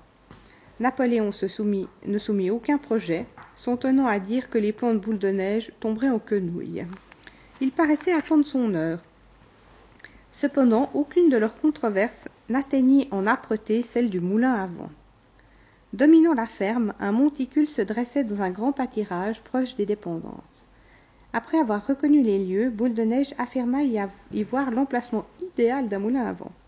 Celui-ci, grâce à une génératrice, alimenterait la ferme en électricité. Ainsi éclairerait-on écuries, étables et porcheries, et les chaufferait-on en hiver. Le moulin actionnerait encore un hache-paille, une machine à couper la betterave, une scie circulaire, et il permettrait la traite mécanique. Les animaux n'avaient jamais entendu parler de rien de pareil, car cette ferme vieillotte n'était pourvue que de l'outillage le plus primitif. Aussi écoutait-il avec stupeur Boule de Neige, évoquant toutes ces machines mirifiques qui feraient l'ouvrage à leur place, tandis qu'il qu'ils paîtraient à loisir ou se cultiveraient l'esprit par la lecture et la conversation. En quelques semaines, Boule de Neige mit définitivement au point ses plans. La plupart des détails techniques étaient empruntés à trois livres ayant appartenu à Mr. Jones. Un manuel du bricoleur, un autre du maçon et un cours d'électricité pour débutants. Il avait établi son cabinet de travail dans une couveuse artificielle aménagée en appentis. Le parquet lisse de l'endroit était propice à qui veut dresser des plans. Il s'enfermait là des heures durant. Une pierre posée sur les livres pour les tenir ouverts, un morceau de craie fixé à la patte, allant et venant, traçant des lignes et de temps à autre poussant de petits grognements enthousiastes. Les plans se compliquèrent au point de bientôt n'être qu'un amas de manivelles et de pignons couvrant plus de la moitié du parquet. Les autres animaux, absolument dépassés, étaient transportés d'admiration. Une fois par jour, au moins, tous venaient voir ce qu'il était en train de dessiner, et même les poules et les canards qui prenaient grand soin de contourner les lignes tracées à la, craie. Seul Napoléon se tenait à l'écart. Le jour vint où les plans de boule furent achevés. À l'assemblée, tenue le dimanche suivant, la question fut mise aux voix fallait-il ou non commencer la construction du moulin à vent Une fois les animaux réunis dans la grange, Boule de Neige se leva et, quoique interrompu de temps à autre par les bêlements des moutons, exposa les raisons qui plaidaient en faveur du moulin à vent. Puis Napoléon se leva à son tour. Le moulin à vent, déclara-t-il avec beaucoup de calme, est une insanité. Il déconseillait à tout le monde de voter le projet. Et ayant tranché, il se rassit, n'ayant pas parlé trente secondes, et ne, semblant guère se soucier de l'effet produit. Sur quoi Boule de Neige bondit. Ayant fait taire les moutons qui s'étaient repris à bêler, il se lança dans un plaidoyer d'une grande passion en faveur du moulin à vent. Jusque-là, l'opinion flottait, partagée en deux. Mais bientôt les animaux furent transportés par l'éloquence de Boule de Neige qui, en termes flamboyants, brossa un tableau du futur à la ferme des animaux. Plus de travail sordide, plus d'échines ployées sous le fardeau. Et l'imagination aidant, Boule de Neige, loin désormais des haches-pailles et des coupes betteraves, loua hautement l'électricité. Celle-ci, proclamait-il, actionnera la batteuse et chahut, herse et moissonneuse lieuse. En outre, elle permettra d'installer dans les étables la lumière, le chauffage, l'eau courante, chaude et froide. Quand il se rassit, nul doute ne subsistait sur l'issue de ce vote. À ce moment toutefois, Napoléon se leva, jeta sur Boule de Neige un regard oblique et singulier, et poussa un gémissement dans l'aigu que personne ne lui avait encore entendu pousser. Sur quoi, ce sont dehors des aboiements affreux, et bientôt se ruent à l'intérieur de la grange neuf molosses portant des colliers incrustés de cuivre. Ils se jettent sur Boule de Neige qui de justesse échappe à leur croc. L'instant d'après, il avait passé la porte, les chiens à ses trousses. Alors, trop abasourdis et épouvantés pour élever la voix, les animaux se pressèrent en cohue vers la sortie pour voir la poursuite. Boule de neige détalait par le plus grand pâturage qui mène à la route. Il courait comme, seul un cochon peut courir, les chiens sur ses talons. Mais tout à coup, voici qu'il glisse, et l'on croit que les chiens sont sur lui. Alors il se redresse et file d'un train encore plus vif. Les chiens regagnent du terrain, et l'un d'eux, tout croc dehors, est sur le point de lui mordre la queue, quand de justesse il l'esquive. Puis, dans un élan suprême, Boule de Neige se faufile par un trou de la haie, et on ne le revit plus. En silence, terrifiés, les animaux regagnaient la grange. Bientôt les chiens revenaient, et toujours au pas accéléré. Tout d'abord, personne ne soupçonna d'où ces créatures pouvaient bien venir.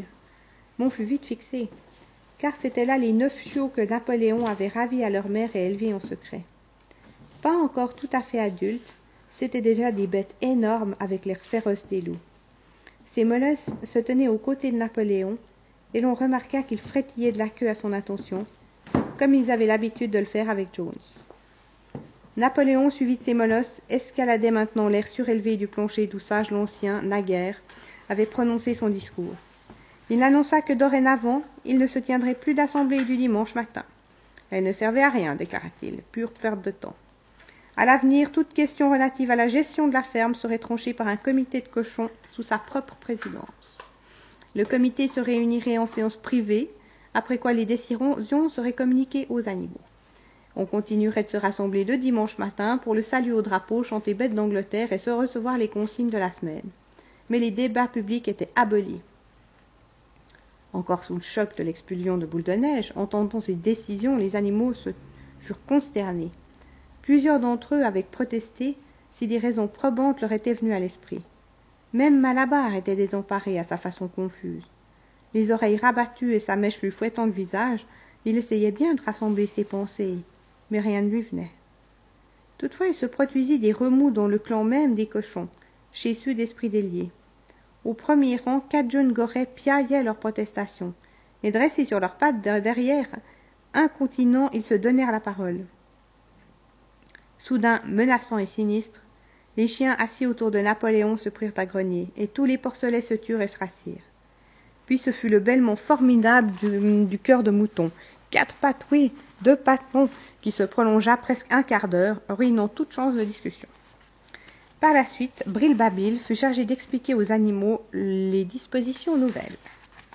Camarades, disait-il, je suis sûr que chaque animal apprécie à sa juste valeur le sacrifice consenti par le camarade Napoléon, à qui va incomber une tâche supplémentaire. N'allez pas imaginer, camarades, que gouverner est une partie de plaisir. Au contraire, c'est une lourde, une écrasante responsabilité. De l'égalité de tous les animaux, nul n'est plus fermement convaincu que le camarade Napoléon. Il ne serait que trop heureux de s'en remettre à vous de toutes les décisions mais il pourrait vous arriver de prendre des décisions erronées. Et où cela mènerait-il alors? Supposons qu'après avoir écouté les billes versées du moulin à vent, vous ayez pris le parti de suivre Poule de Neige, qui, nous le savons aujourd'hui, n'est pas plus qu'un criminel. Il s'est conduit en brave à la bataille de l'étable, dit quelqu'un. La bravoure ne suffit pas, reprit Brilbabil. La loyauté et l'obéissance passent avant. Et pour la bataille de l'étable, le temps viendra, je le crois, où l'on s'apercevra que le rôle de boule de neige a été exagéré. De la discipline, camarades, une discipline de fer. Tel est aujourd'hui le mot d'ordre. Un seul faux pas, et nos ennemis nous prennent à la gorge. À coup sûr, camarades, vous ne désirez pas le retour de Jones.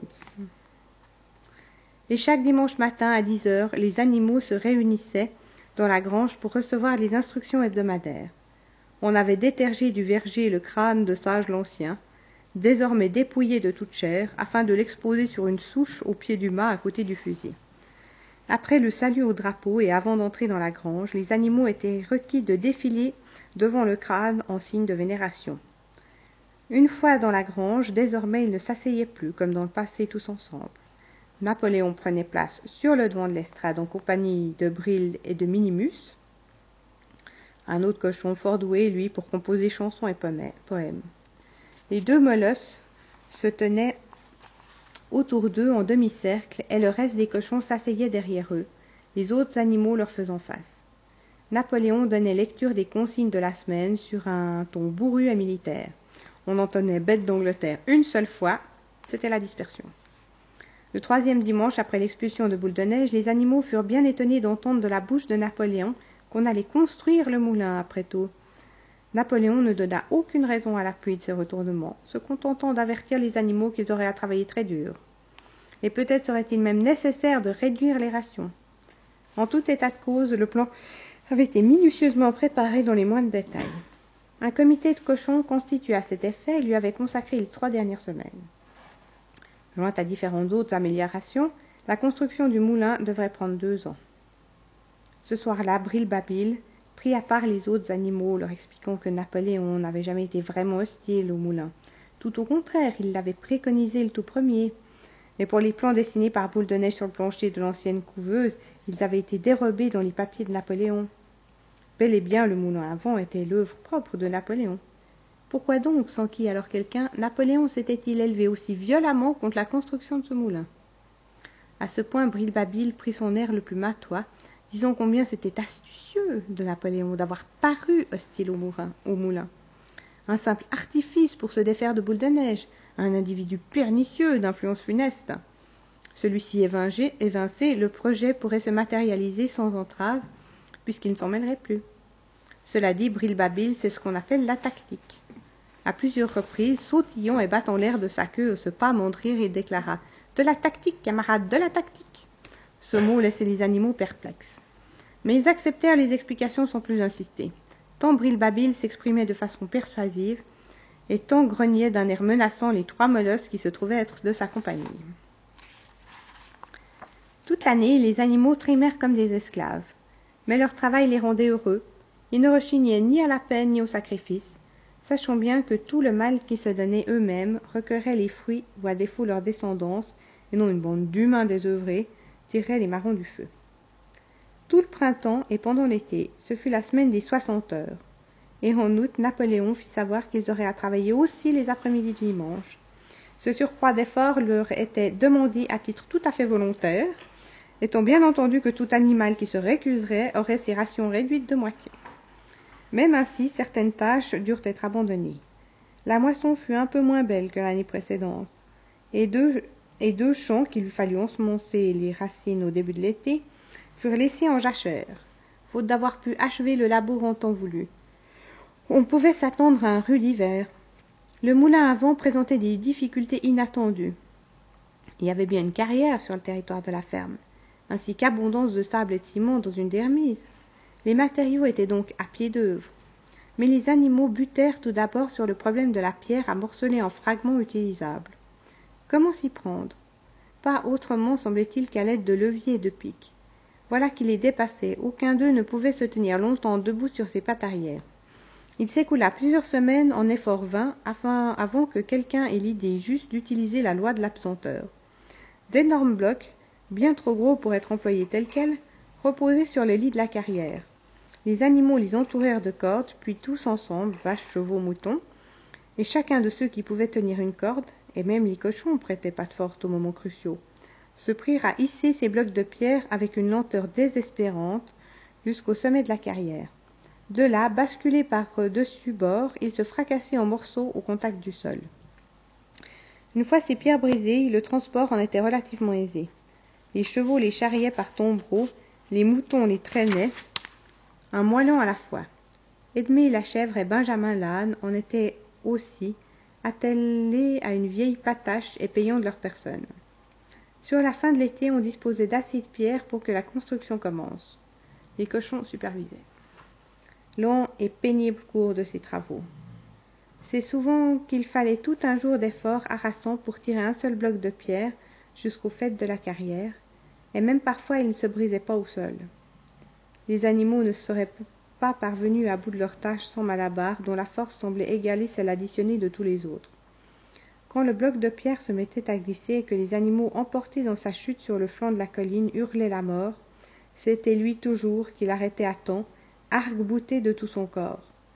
Et chacun était saisi d'admiration, le voyant âner et pouce à pouce gagner du terrain, tout haletant ses flancs immenses couverts de sueur, la pointe des sabots tenant dru au sol. Douze parfois lui disaient de ne pas s'éreinter pareillement, mais lui ne voulait rien entendre. Ces deux mots d'ordre Je vais travailler plus dur. Et Napoléon ne se trompe jamais. lui semblait une réponse suffisante à tous les problèmes. Il s'était arrangé avec le jeune coq pour que celui-ci le réveille trois quarts d'heure à l'avance au lieu d'une demi-heure. De plus, à ses moments perdus, mais il n'en avait plus guère, il se rendait à la carrière pour y ramasser une charretée de pierrailles qu'il tirait tout seul jusqu'à l'emplacement du moulin. Malgré la rigueur du travail, les animaux n'eurent pas à en pâtir tout l'été. S'ils n'étaient pas mieux nourris qu'au temps de Jones, en tout cas ils ne l'étaient pas moins. L'avantage de subvenir à leurs seuls besoins indépendamment de ceux extravagants des cinq, cinq êtres humains, était si considérable que pour le perdre, il fallut accumuler beaucoup d'échecs. De bien des manières, la méthode animale était la plus efficace et économisait du travail. Le sarclage, par exemple, pouvait se faire avec une minutie impossible chez les humains. Et les animaux s'interdisaient désormais de chaparder. Il était superflu de séparer par des clôtures les pâturages des labours, de sorte qu'il n'y avait plus lieu d'entretenir et barrières. Malgré tout, comme l'été avançait, différentes choses commencèrent à faire défaut, sans qu'on s'y fût attendu. Huile de paraffine, clous, ficelles, biscuits pour les chiens, fer de maréchal ferrand. Tout produit qui ne pouvait pas être fabriqué à la ferme. Plus tard, on aurait besoin encore de graines et d'engrais artificiels, sans compter différents outils pour la machinerie du moulin. Pardon. Comment se, se procurer le nécessaire? C'est ce dont personne n'avait la moindre idée. Un dimanche matin que les animaux étaient rassemblés pour recevoir leurs instructions, Napoléon annonça qu'il avait arrêté une politique nouvelle.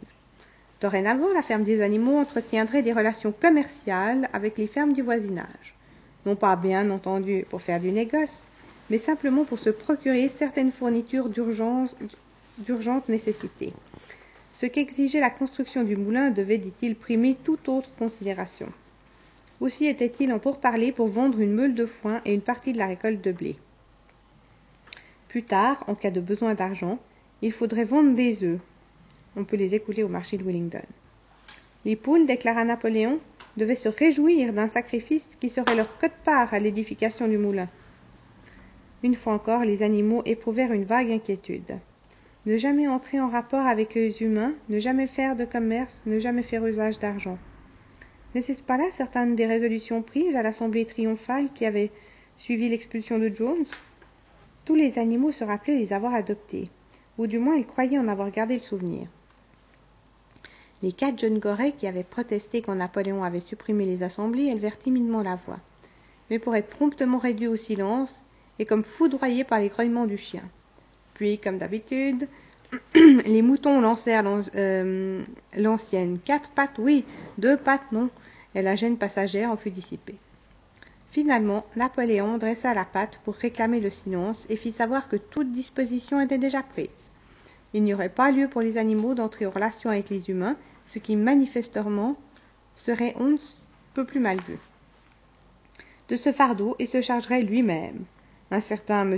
Wimper, avoué à Wellington, avait accepté de servir d'intermédiaire entre la ferme des animaux et le monde extérieur, et chaque lundi matin il viendrait prendre les directives. Napoléon termina son discours de façon coutumière, s'écriant Vive la ferme des animaux, et après avoir entonné Bête d'Angleterre, on rompit les rangs. Ensuite, Brilbabil fit le tour de la ferme afin d'apaiser les esprits. Il assura aux animaux que la résolution condamnant le commerce et l'usage de l'argent n'avait jamais été passée ou même proposée. C'était la pure imagination, ou alors une légende née des mensonges de boule de neige. Et comme un léger doute subsistait dans quelques esprits, Brilbabil en personne, en personne astucieuse, leur demanda Êtes-vous tout à fait sûr, camarade, que vous n'avez pas rêvé? Pouvez-vous faire état d'un document, d'un texte consigné sur un registre ou autre? Et comme assurément n'existait aucun écrit consigné, les animaux furent convaincus de leur erreur. Comme convenu, M. Wimper se rendait chaque lundi à la ferme.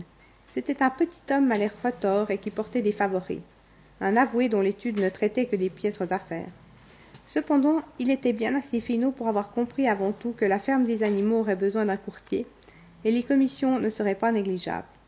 Les animaux observaient ses allées et venues avec une sorte d'effroi, et ils l'évitaient autant que possible. Néanmoins, voir Napoléon à quatre pattes donner des ordres à ce deux pattes réveilla leur orgueil et les réconcilia en partie avec les dispositions nouvelles. Leur relation avec la race humaine n'était plus tout à fait la même que par le passé. Les humains ne haïssaient pas moins la ferme des animaux, de la voir prendre un certain essor. À la vérité, ils la haïssaient plus que jamais. Chacun d'eux avait tenu pour article de foi que la ferme ferait faillite à plus ou moins brève échéance. Et quant au moulin à vent, il était voué à l'échec. Dans leur, dans leur taverne, ils se prouvaient les uns aux autres schéma à l'appui que fatalement il s'écroulerait, ou qu'à défaut il ne fonctionnerait jamais. Et pourtant, ils en étaient venus, à leur corps défendant, à un certain respect pour l'aptitude de ces animaux à gérer leurs propres affaires. Ainsi désignait-il maintenant la ferme des animaux sous son nom, sans plus feindre de croire qu'elle fût la ferme du manoir. Et de même avait-il renoncé à défendre la cause de Jones. Celui-ci ayant perdu tout espoir de rentrer dans ses biens, s'en était allé vivre ailleurs. Sauf par le truchement de Wimper, il n'avait pas été établi de relation entre la ferme des animaux et le monde étranger, mais un bruit circulait avec insistance. Napoléon aurait été sur le point de passer un marché avec soit Mr. Pilkington de Foxwood, soit Mr. Frederick de Pinchfield, mais en aucun cas, ainsi qu'on en fit la remarque, avec l'un et l'autre en même temps. Vers ce temps-là, les cochons emménagèrent dans la maison d'habitation dont ils firent leur quartier. Une fois encore, les animaux crurent se ressouvenir qu'une résolution contre ces pratiques avait été votée dans les premiers jours, mais une fois encore, Brilbabil parvint à les convaincre qu'il n'en était rien. Il est d'absolue nécessité, expliqua-t-il, que les cochons têtes pensantes de la ferme aient à leur disposition un lieu paisible où travailler. Il est également plus conforme à la dignité du chef, car depuis peu il lui était venu de conférer la dignité de chef à Napoléon, de vivre dans une maison que dans une porcherie. Certains animaux furent troublés d'apprendre non seulement que les cochons prenaient leur repas à la cuisine et avaient fait du salon leur salle de jeu, mais aussi qu'ils dormaient dans des lits. Comme de coutume, Malabar en prit son parti. Napoléon ne se trompe jamais. Mais Douce, croyant se rappeler une interdiction expresse à ce sujet, se rendit au fond de la grange, tenta de déchiffrer les sept commandements inscrits là. N'étant à même que d'épeler les lettres une à une, elle s'en alla quérir Edmé. Edmé, dit-elle, lis-moi donc le quatrième commandement. N'y est-il pas question de ne jamais dormir dans un lit? Edmé y épelait malaisément les lettres. Enfin, ça dit Aucun animal ne dormira dans un lit avec des draps. Chose curieuse, Douce ne se rappelait pas qu'il lui était question de draps dans le quatrième commandement, mais puisque c'était inscrit sur le mur, il fallait se rendre à l'évidence. Sur quoi Babil vint à passer par là avec deux ou trois chiens, et il fut à même d'expliquer l'affaire sous son vrai jour. Vous avez donc entendu dire, camarades, que nous, les cochons, dormons maintenant dans les lits de la maison. Et pourquoi pas? Vous n'allez tout de même pas croire à l'existence d'un règlement qui proscrive les lits. Un lit, ce n'est jamais qu'un lieu où dormir. Le tas de paille d'une écurie, qu'est-ce que c'est, à bien comprendre, sinon un lit? L'interdiction porte sur les draps, lesquels sont d'invention humaine. Or, nous avons enlevé les draps des lits, et nous dormons entre les couvertures. Ce sont là des lits où l'on est très bien, mais pas outre mesure. Je vous en donne mon billet, camarade, avec ce travail de tête qui désormais nous incombe. Vous ne voudriez pas nous ôter le sommeil réparateur, hein, camarade Vous ne voudriez pas que nous soyons exténués au point de ne plus faire face à la tâche sans nul doute, aucun de vous ne désire le retour de Jones. Les animaux le rassurèrent sur ce point, et ainsi fut clos le chapitre des. Et nulle contestation non plus lorsque quelques jours plus tard il fut annoncé qu'à l'avenir les cochons se lèveraient une heure plus tard que les autres. L'automne venu au terme d'une saison de travail éprouvante, les animaux étaient fourbus mais contents. Après la vente d'une partie du foin et du blé, les provisions pour l'hiver n'étaient pas fort abondantes, mais le moulin contrebalançait toutes les convenues. Il était presque à demi bâti. Après la moisson, un temps sec sous un ciel dégagé fit que les animaux trimèrent plus dur que jamais, car, se disait-il, il valait bien la peine de charroyer tous les jours des quartiers de pierre, si ce faisant, on exauçait d'un pied le mur du moulin. Malabar allait même au travail tout seul certaines nuits, une heure ou deux sous le clair de lune de septembre. Et à leurs heures perdues, les animaux faisaient la tour du moulin en construction, à n'en plus finir, en admiration devant la force et l'aplomb des murs, et s'admirant eux-mêmes d'avoir dressé un ouvrage imposant tel que celui-là. Seul le vieux Benjamin se refusait à l'enthousiasme, sans toutefois rien dire que de répéter ses remarques sibyllines sur la longévité de son espèce. Ce fut novembre et les vents déchaînés du sud-ouest. Il fallut arrêter les travaux car avec le temps humide on ne pouvait plus malaxer le ciment. Une nuit enfin, la tempête souffla si fort que les bâtiments de la ferme vacillèrent sur leurs assises, et plusieurs tuiles du toit de la grange furent emportées. Les poules endormirent, sursautèrent, caquetant d'effroi. Toutes dans un même rêve croyaient entendre la lointaine décharge d'un fusil. Au matin, les animaux, une fois dehors, s'aperçurent que le mois avait été abattu et un orme en bas du verger arraché au sol comme un simple radis. Ils en étaient là de leur découverte qu'un cri désespéré leur échappa c'est qu'ils avaient sous leurs yeux quelque chose d'insoutenable. Le moulin en ruine. D'un commun accord, ils se ruèrent sur le lieu du désastre. Napoléon, dont ce n'était pas l'habitude de hâter le pas, courait devant. Et oui, gisait là le fruit de tant de luttes. Ces murs ragés jusqu'aux fondaisons, et ces pierres éparpillées que si péniblement ils avaient cassées et charriées. Stupéfiés, les animaux jetaient un regard de deuil sur ces éboulis. En silence, Napoléon arpentait le terrain de long en large, reniflant de temps à autre, la queue crispée battant de droite et de gauche, ce qui chez lui était l'indice d'une grande activité de tête. Soudain, il fit halte, et il fallait croire qu'il avait arrêté son parti. Camarade, dit-il, savez-vous qui est le fautif? L'ennemi qui s'est présenté à la nuit et a renversé notre moulin à vent? C'est boule de neige, rugit Napoléon. Oui, enchaîna-t-il, ces boules de neige, par pure malignité, pour contrarier nos plans, et se venger de cette ignominieuse expulsion. Lui, le traître, à la faveur des ténèbres, il s'est faufilé jusqu'ici à ruiner d'un coup un an bientôt de notre labeur. Camarades, de ce moment je décrète la condamnation à mort de Boule de Neige.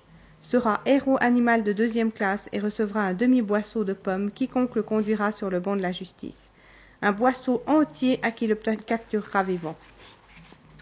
Que même Boule de Neige ait pu se rendre capable de pareilles vilainies, voici une découverte qui suscita chez les animaux une indignation extrême. Ce fut un tel tollé qu'un qu'un continent chacun réfléchit aux moyens de se saisir de Boule de Neige si jamais il devait se présenter sur les lieux. Presque aussitôt, on découvrit sur l'herbe, à petite distance de la butte, des empreintes de cochons. On ne pouvait les suivre que sur quelques mètres, mais elles avaient l'air de conduire à une brèche dans la haie. Napoléon avait reniflé de manière significative, déclara qu'il s'agissait bien de boules de neige. D'après lui, il avait vu, dû venir de la ferme de Foxwood. Ayant fini de renifler, plus d'atermoiements, camarades, s'écria Napoléon. Le travail nous attend. Ce matin même, nous allons nous remettre à bâtir le moulin et nous détellerons pas du tout l'hiver. Qu'il pleuve ou vente, nous ferons savoir à cet abominable traître qu'on ne fait pas si facilement table rase de notre œuvre. Souvenez-vous-en, camarades, nos plans ne doivent être modifiés en rien, ils seront terminés aujourd'hui. En avant, camarades, vive le moulin à vent, vive la ferme des animaux. À l'automne, au prix d'un effort harassant et qui tenait du, du prodige, le moulin à vent fut achevé. S'il manquait les moyens mécaniques de son fonctionnement dont Wimper négociait l'achat, le corps de l'édifice existait. Au défi de tous les obstacles, malgré le manque d'expérience et les moyens primitifs à leur disposition, et la malchance et la perfidie de Boule l'ouvrage était debout aujourd'hui.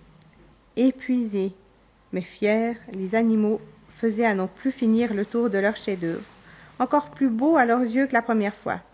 De plus, les murs étaient deux fois plus épais et rien désormais, rien ne pourrait plus anéantir le moulin qu'une charge d'explosifs. Et repensant à la peine qu'ils avaient prise, aux périodes de découragement surmontées à la vie tellement différente qui serait la leur quand les ailes tourneraient et les dynamos fonctionneraient, à la pensée de toutes ces choses, leur lassitude céda, et ils se mirent à cabrioler autour de leur œuvre, poussant des cris de triomphe. Napoléon lui-même, accompagné de ses chiens et de son jeune coq, se rendit sur les lieux en personne, félicita les animaux de leur réussite et fit connaître que le moulin serait nommé Moulin Napoléon. Deux jours plus tard, les animaux furent convoqués à la grange en séance extraordinaire. Ils restèrent bouche bée quand Napoléon annonça qu'il avait vendu le chargement de bois à Frédéric. Dès le lendemain, celui-ci se présenterait avec ses camions pour prendre livraison de la marchandise. Ainsi, pendant la période de son amitié prétendue avec Pilkington, Napoléon avait entretenu avec Frédéric les relations secrètes qui menaient à cet accord. Toutes les relations avec Foxwood avaient été rompues et des messages injurieux adressés à Pilkington. Les pigeons avaient pour consigne d'éviter la ferme de Pinchfield et de retourner le mort d'ordre. Mort à Frédéric devenait mort à Pilkington. En même temps, Napoléon assura les animaux que les menaces d'une attaque imminente contre la ferme des animaux étaient sans fondement aucun. Quant au conte sur la cruauté de Frédéric envers les bêtes, c'était très exagéré.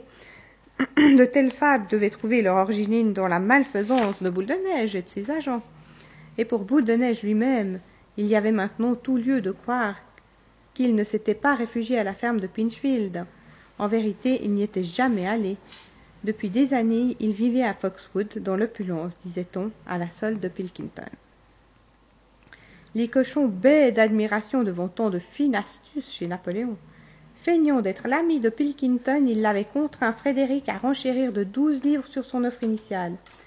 Et ce qui faisait de Napoléon un cerveau d'exception, c'était, dit Babil, qu'il ne faisait confiance à personne, pas même à Frédéric.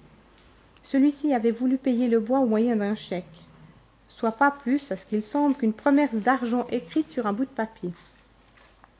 Or Napoléon, des deux était le plus malin. Il avait exigé un versement en billets de cinq livres à lui remettre avant l'enlèvement de la marchandise. Et Frédéric avait déjà payé, et le montant de la somme se trouvait suffire à l'achat de la machinerie du moulin. Frédéric avait promptement pris livraison du bois, et l'opération achevée, une autre réunion fut tenue dans la grange où les animaux purent examiner de près les billets de banque. Portant ces deux décorations, Napoléon sur l'estrade reposait sur un lit de paille, souriant aux anges, l'argent à côté de lui, soigneusement empilé sur un plat de porcelaine de Chine provenant de la cuisine. Les animaux défilèrent avec lenteur, n'en croyant pas leurs yeux. Et Malabar du museau renifla les billets, et sous son souffle on les vit bruire et frémir. Trois jours plus tard, ce fut un ourvari sans nom. Wimper, les traits livides, remonta le sentier sur sa bicyclette, s'en se débarrassa précipitamment dans la cour, puis courut droit à la maison. L'instant d'après, on aperçut venus des appartements de Napoléon des cris de rage mal étouffés. La nouvelle de ce qui s'était passé se répandit comme une traînée de poudre. Les billets de banque étaient faux. Frédéric avait acquis le boisson bourse déliée. Napoléon rassembla les animaux sur le champ et d'une voix terrible prononça la condamnation à mort. Une fois Frédéric entre nos pattes, dit-il, nous le ferons bouillir à petit feu. Et du même coup il les avertit qu'après cet acte de trahison, le pire était à redouter. À tout instant, Frédéric et ses gens pourraient bien lancer une attaque si longtemps attendue. Des sentinelles furent disposées sur toutes les voies d'accès à la ferme. L'attaque eut lieu dès le lendemain matin. Les animaux prenaient leurs premiers pas quand les guetteurs firent éruption, annonçant que Frédéric et ses partisans avaient déjà franchi la clôture aux cinq barreaux. Crânement, les animaux se portèrent à leur rencontre, mais cette fois la victoire ne fut pas aussi facile qu'à la bataille de l'étable. Les hommes, une quinzaine, étaient armés de six fusils, et quand les animaux furent à cinquante mètres, ils ouvrirent le feu. les défenseurs, ne pouvant faire face aux explosions épouvantables et aux cuisantes brûlures des plombs, reculèrent malgré les efforts de Napoléon et de Malabar pour les rameuter. Un certain nombre d'entre eux étaient blessés déjà. Alors les animaux se replièrent sur les dépendances de la ferme, épiant l'ennemi par les fentes et fissures des portes. Tout le grand herbage, moulin compris, était tombé aux mains des assaillants. À ce moment, même Napoléon avait l'air désemparé. Sans un mot, il faisait les cent pas, nerveux, la queue raidie. Il avait pour la ferme de Foxwood des regards nostalgiques. Ah, si Picklington et les siens venaient prêter main forte, ils pourraient l'emporter. Or, à cet instant, les quatre pigeons envoyés en mission la veille revinrent. L'un d'eux avait un billet griffonné au crayon par Pilkington, disant Ça vous apprendra. Cependant, Frédéric et ses avaient fait halte auprès du moulin. Un murmure de consternation parcourut les animaux qui les regardaient faire, car deux hommes avaient brandi une masse et une barre servant de levier. Ils s'apprêtaient à faire sauter le moulin. Ils n'ont aucune chance, s'écria Napoléon. Nos murs sont bien trop épais. En une semaine, ils n'y parviendraient pas. Courage, camarades. Mais Benjamin regardait faire les deux hommes avec une attention soutenue. Avec la masse et à la barre, il perçait un trou à la base du moulin. Lentement, comme si la scène l'eût amusé, Benjamin hocha de son long museau. Je m'en doutais. Vous ne voyez pas ce qu'ils font? Encore un instant et ils vont enfoncer leur explosif dans l'ouverture. Les animaux attendaient terrifiés. Et comment a-t-il pu s'aventurer à découvert? Mais bientôt on vit les hommes s'égayer de tous côtés, puis un grondement assourdissant. Les pigeons là-haut tourbillonnaient. Tous les autres animaux, Napoléon excepté, se tenaient à terre, la tête cachée. Quand ils se relevèrent, un énorme nuage de fumée noire planait sur le lieu où le moulin s'était élevé. Lentement, la brise dissipa la nuée. Le moulin avait cessé d'être. Voyant cela, les animaux reprennent courage. La peur et le désespoir éprouvés quelques instants plus tôt cèdent devant leur rage contre tant de vilainie. Une immense clameur de vengeance s'élève, et sans attendre les ordres, ils se jettent en masse droit sur l'ennemi. Et c'est comme si leur de rien les plombs qui, drus comme grêle, s'abattent alentour. C'est une âpre lutte sauvage, les hommes lâchant salve sur salve, puis quand les animaux les serrent de près, les harcèlent de leurs gourdins et de leurs bottes. Frédéric crie à ses hommes de détaler pendant qu'il en est temps. Et dans l'instant, voilà les lâches qui prennent le large. C'est un sauve qui peut, un sauve ta peau. Alors les animaux prennent les hommes en chasse. Ils les traquent jusqu'au bas du champ, et là, les voyant se faufiler à travers la haie, ils les obligent d'encore quelques rouades.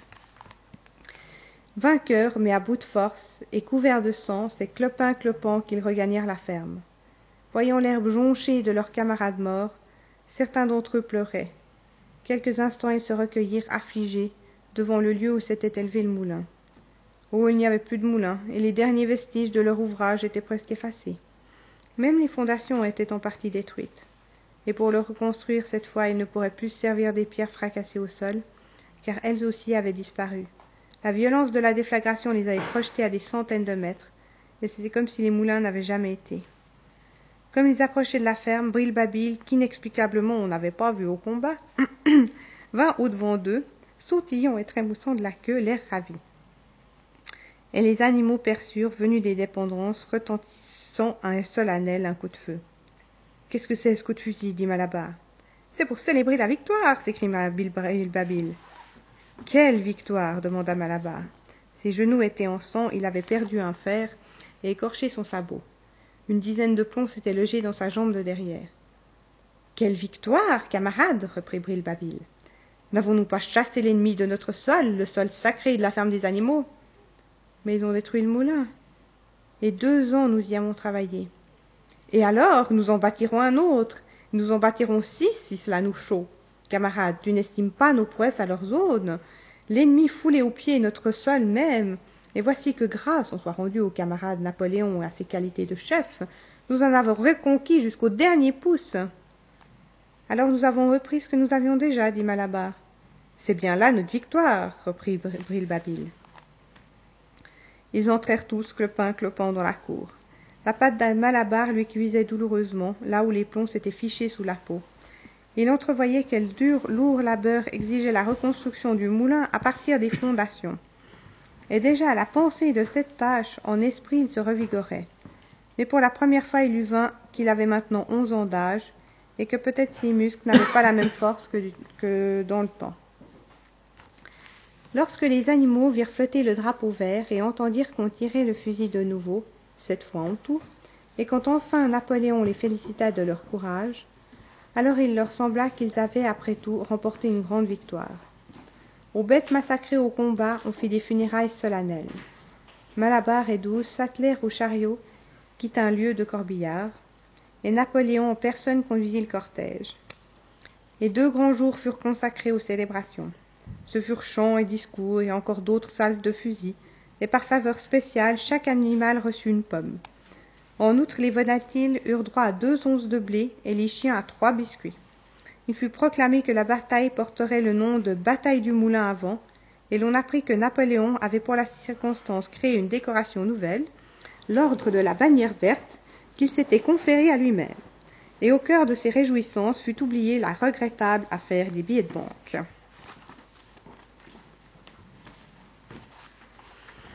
Les années passaient. L'aller et retour des saisons emportaient la vie brève des animaux, et le temps vint où les jours d'avant le soulèvement ne leur dirent plus rien. Seule la jument douce, le vieil âne atrabilaire Benjamin, le corbeau apprivoisé Moïse et certains cochons s'en souvenaient encore. La chèvre Edmée était morte, les chiens, Fleur, Constance et Filou étaient morts. Jones lui-même était mort alcoolique, pensionnaire d'une maison de santé dans une autre partie du pays. Boule de neige était tombé dans l'oubli, Malabar aussi était tombé dans l'oubli, sauf pour quelques-uns de ceux qui l'avaient connu. Douce était maintenant une vieille jument pensue, aux membres, perclus et aux yeux chassieux. Elle avait dépassé de deux ans la limite d'âge des travailleurs, mais en fait, jamais un animal n'avait profité de la retraite. Depuis belle lurette, on ne parlait plus de réserver un coin de package, de passage aux animaux sur le retour. Napoléon était un cochon d'âge avancé, et pesait cent cinquante kilos, et Bril Babil si bouffi de graisse que c'était à peine s'il pouvait en ouvrir les yeux. Seul le vieux Benjamin était resté le même, à part le mufle un peu grisonnant, et depuis la mort de Balabar, un caractère plus que jamais revêche et taciturne. Désormais les animaux étaient bien plus nombreux, quoique sans s'être multipliés autant qu'on l'avait craint dans les premiers jours. Beaucoup étaient nés pour qui le soulèvement n'était qu'une tradition sans éclat du bouche à oreille. D'autres avaient été achetés, qui jamais n'en avaient ouï parler avant leur arrivée sur les lieux.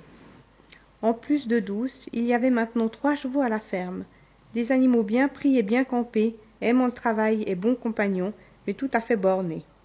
De l'alphabet, aucun d'eux ne put retenir plus que les deux premières lettres. Ils admettaient tous ce qu'on leur disait du soulèvement et des principes de l'animalisme, surtout quand Douce les en entretenait, car ils lui portaient un respect quasi filial, mais il est douteux qu'ils aient entendu grand-chose. La ferme était plus prospère maintenant et mieux tenue. Elle s'était agrandie de deux champs achetés à Mr. Pilkington. Le moulin avait été construit à la fin des fins. On se servait d'une batteuse et d'un monte-charge pour le foin. Il y avait des nouveaux bâtiments. Wimper s'était procuré une charrette anglaise. Le moulin, toutefois, n'avait pas été employé à produire du courant électrique. Il servait à moudre le blé et rapportait de fameux bénéfices. Les animaux s'affairaient à ériger un autre moulin qui, une fois achevé, serait équipé de dynamo, disait-on. Mais de toutes les belles choses dont Boule de Neige avait fait rêver les animaux, la semaine de trois jours, les installations électriques, l'eau courante chaude et froide, on n'en parlait plus. Napoléon avait dénoncé ces idées comme contraires à l'esprit de l'animalisme. Le bonheur le plus vrai, déclarait-il, réside dans le travail opiniâtre et l'existence frugale. On eût dit qu'en quelque façon la ferme s'était enrichie sans rendre les animaux plus riches, hormis assurément les cochons et les chiens. C'était peut-être en partie parce qu'il y avait tellement de cochons et tellement de chiens, et on ne pouvait pas dire qu'ils ne travaillaient pas, travaillant à leur manière. Ainsi que Brilbabil l'expliquait sans relâche, c'est une tâche écrasante que celle d'organisateur et de contrôleur, et une tâche qui, de par sa nature, dépasse l'entendement commun. Brilbabil faisait état des efforts considérables des cochons, penchés sur des besognes mystérieuses. Il parlait dossiers, rapports, minutes, mémoranda. De grandes feuilles de papier étaient couvertes d'une écriture serrée, et dès qu'il dès qu'ainsi couvertes, jetées au feu. Cela disait encore, Brilbabil était d'une importance capitale pour la bonne gestion du domaine. Malgré tout, cochons et chiens ne produisaient pas de nourriture par leur travail, elles étaient en grand nombre et pourvues de grand appétit. Quant aux autres, autant qu'ils le pouvaient savoir, leur vie était comme elle avait toujours été. Ils avaient le plus souvent faim, dormaient sur la paille, buvaient l'eau de l'abreuvoir, labouraient les champs. Ils souffraient du froid l'hiver et l'été des mouches. Parfois le plus âgé fouillait dans le flou des souvenirs, essayant de savoir si au premier jour après le soulèvement, juste après l'expropriation de Jones, la vie avait été meilleure ou pire qu'à présent. Ils ne se rappelaient plus. Il n'y avait rien à quoi comparer leur vie actuelle, rien à quoi ils pussent s'en remettre dans les colonnes de chiffres que brille Babil, lesquelles invariablement pouvaient, prouvaient que tout toujours allait de mieux en mieux. Les animaux trouvaient leurs problèmes insolubles.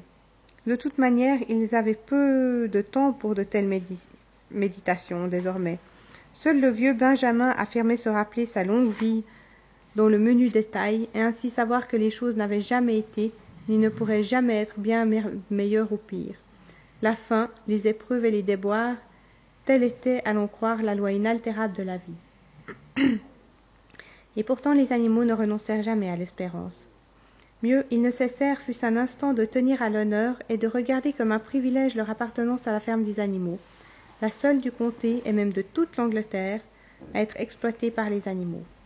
Pas un d'entre eux, même parmi les plus jeunes, ou bien ceux venus des fermes distantes de cinq à dix lieues, qui toujours ne s'en émerveilla.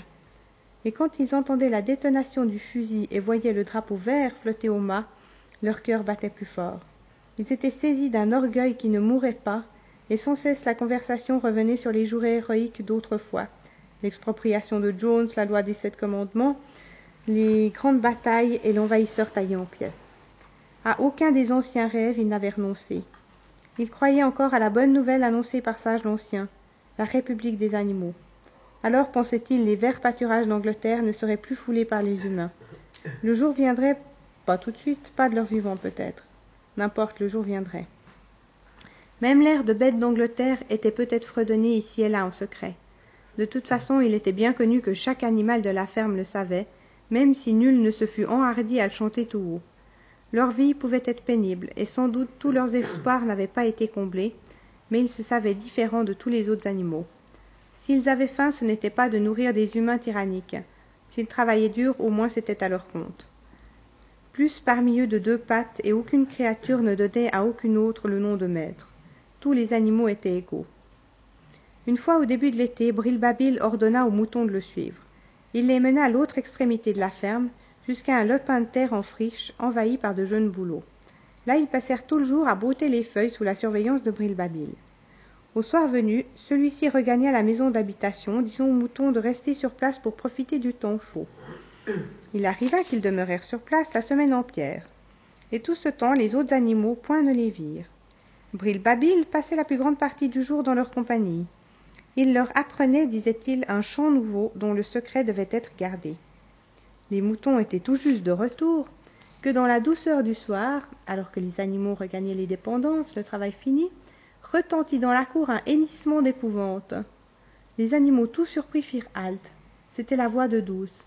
Elle hennit une seconde fois, et tous les animaux se ruèrent dans la cour au grand galop, alors ils virent ce que douce avait vu un cochon qui marchait sur ses pattes de derrière et oui c'était brilbabil un peu gauchement peu accoutumé à supporter sa forte corpulence dans cette position mais tout de même en parfait équilibre brilbabil déambulait à pas comptés traversait la cour.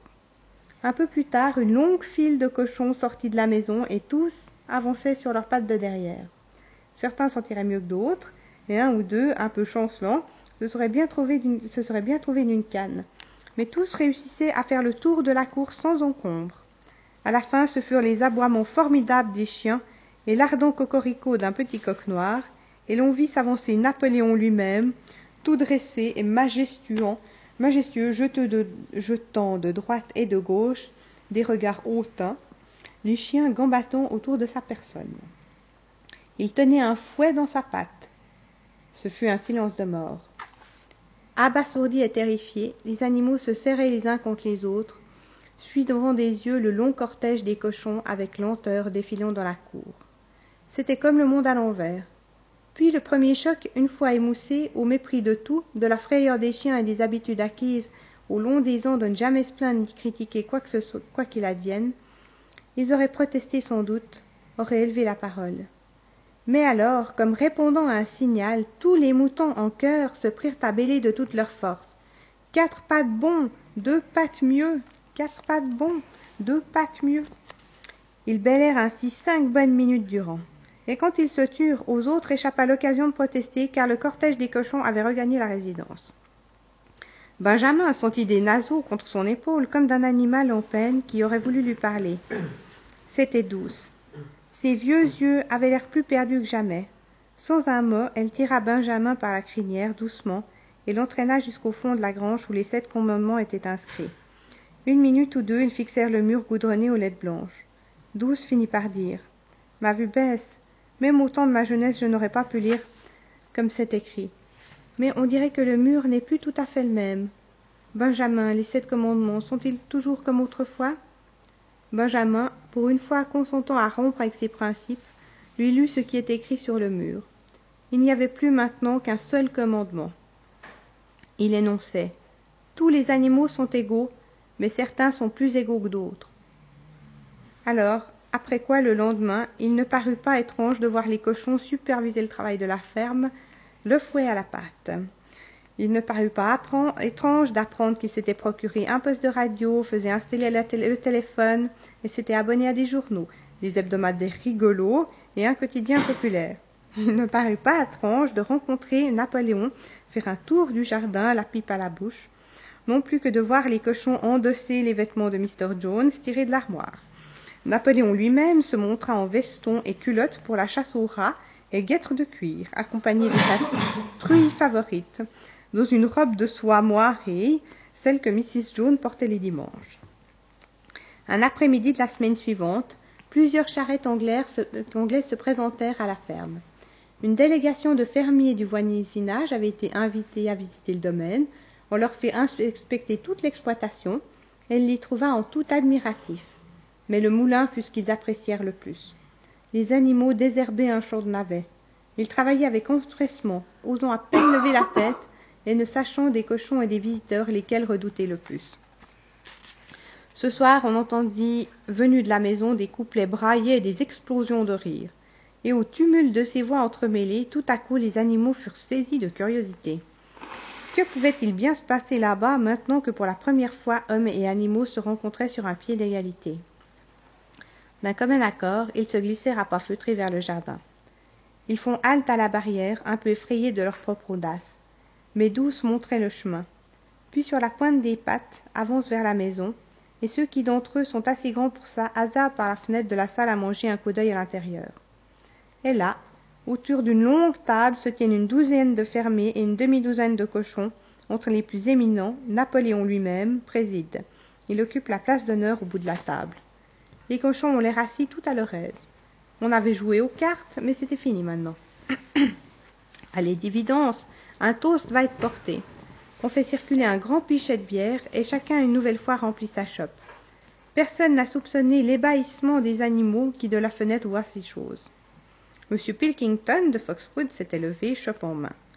Dans un moment, dit-il, Il porterait un toast, mais d'abord il croyait de son devoir de dire quelques mots. C'était pour lui, ainsi il en était convaincu que pour tous les présents, une source de profonde satisfaction de savoir enfin révolu une longue période de méfiance et d'incompréhension.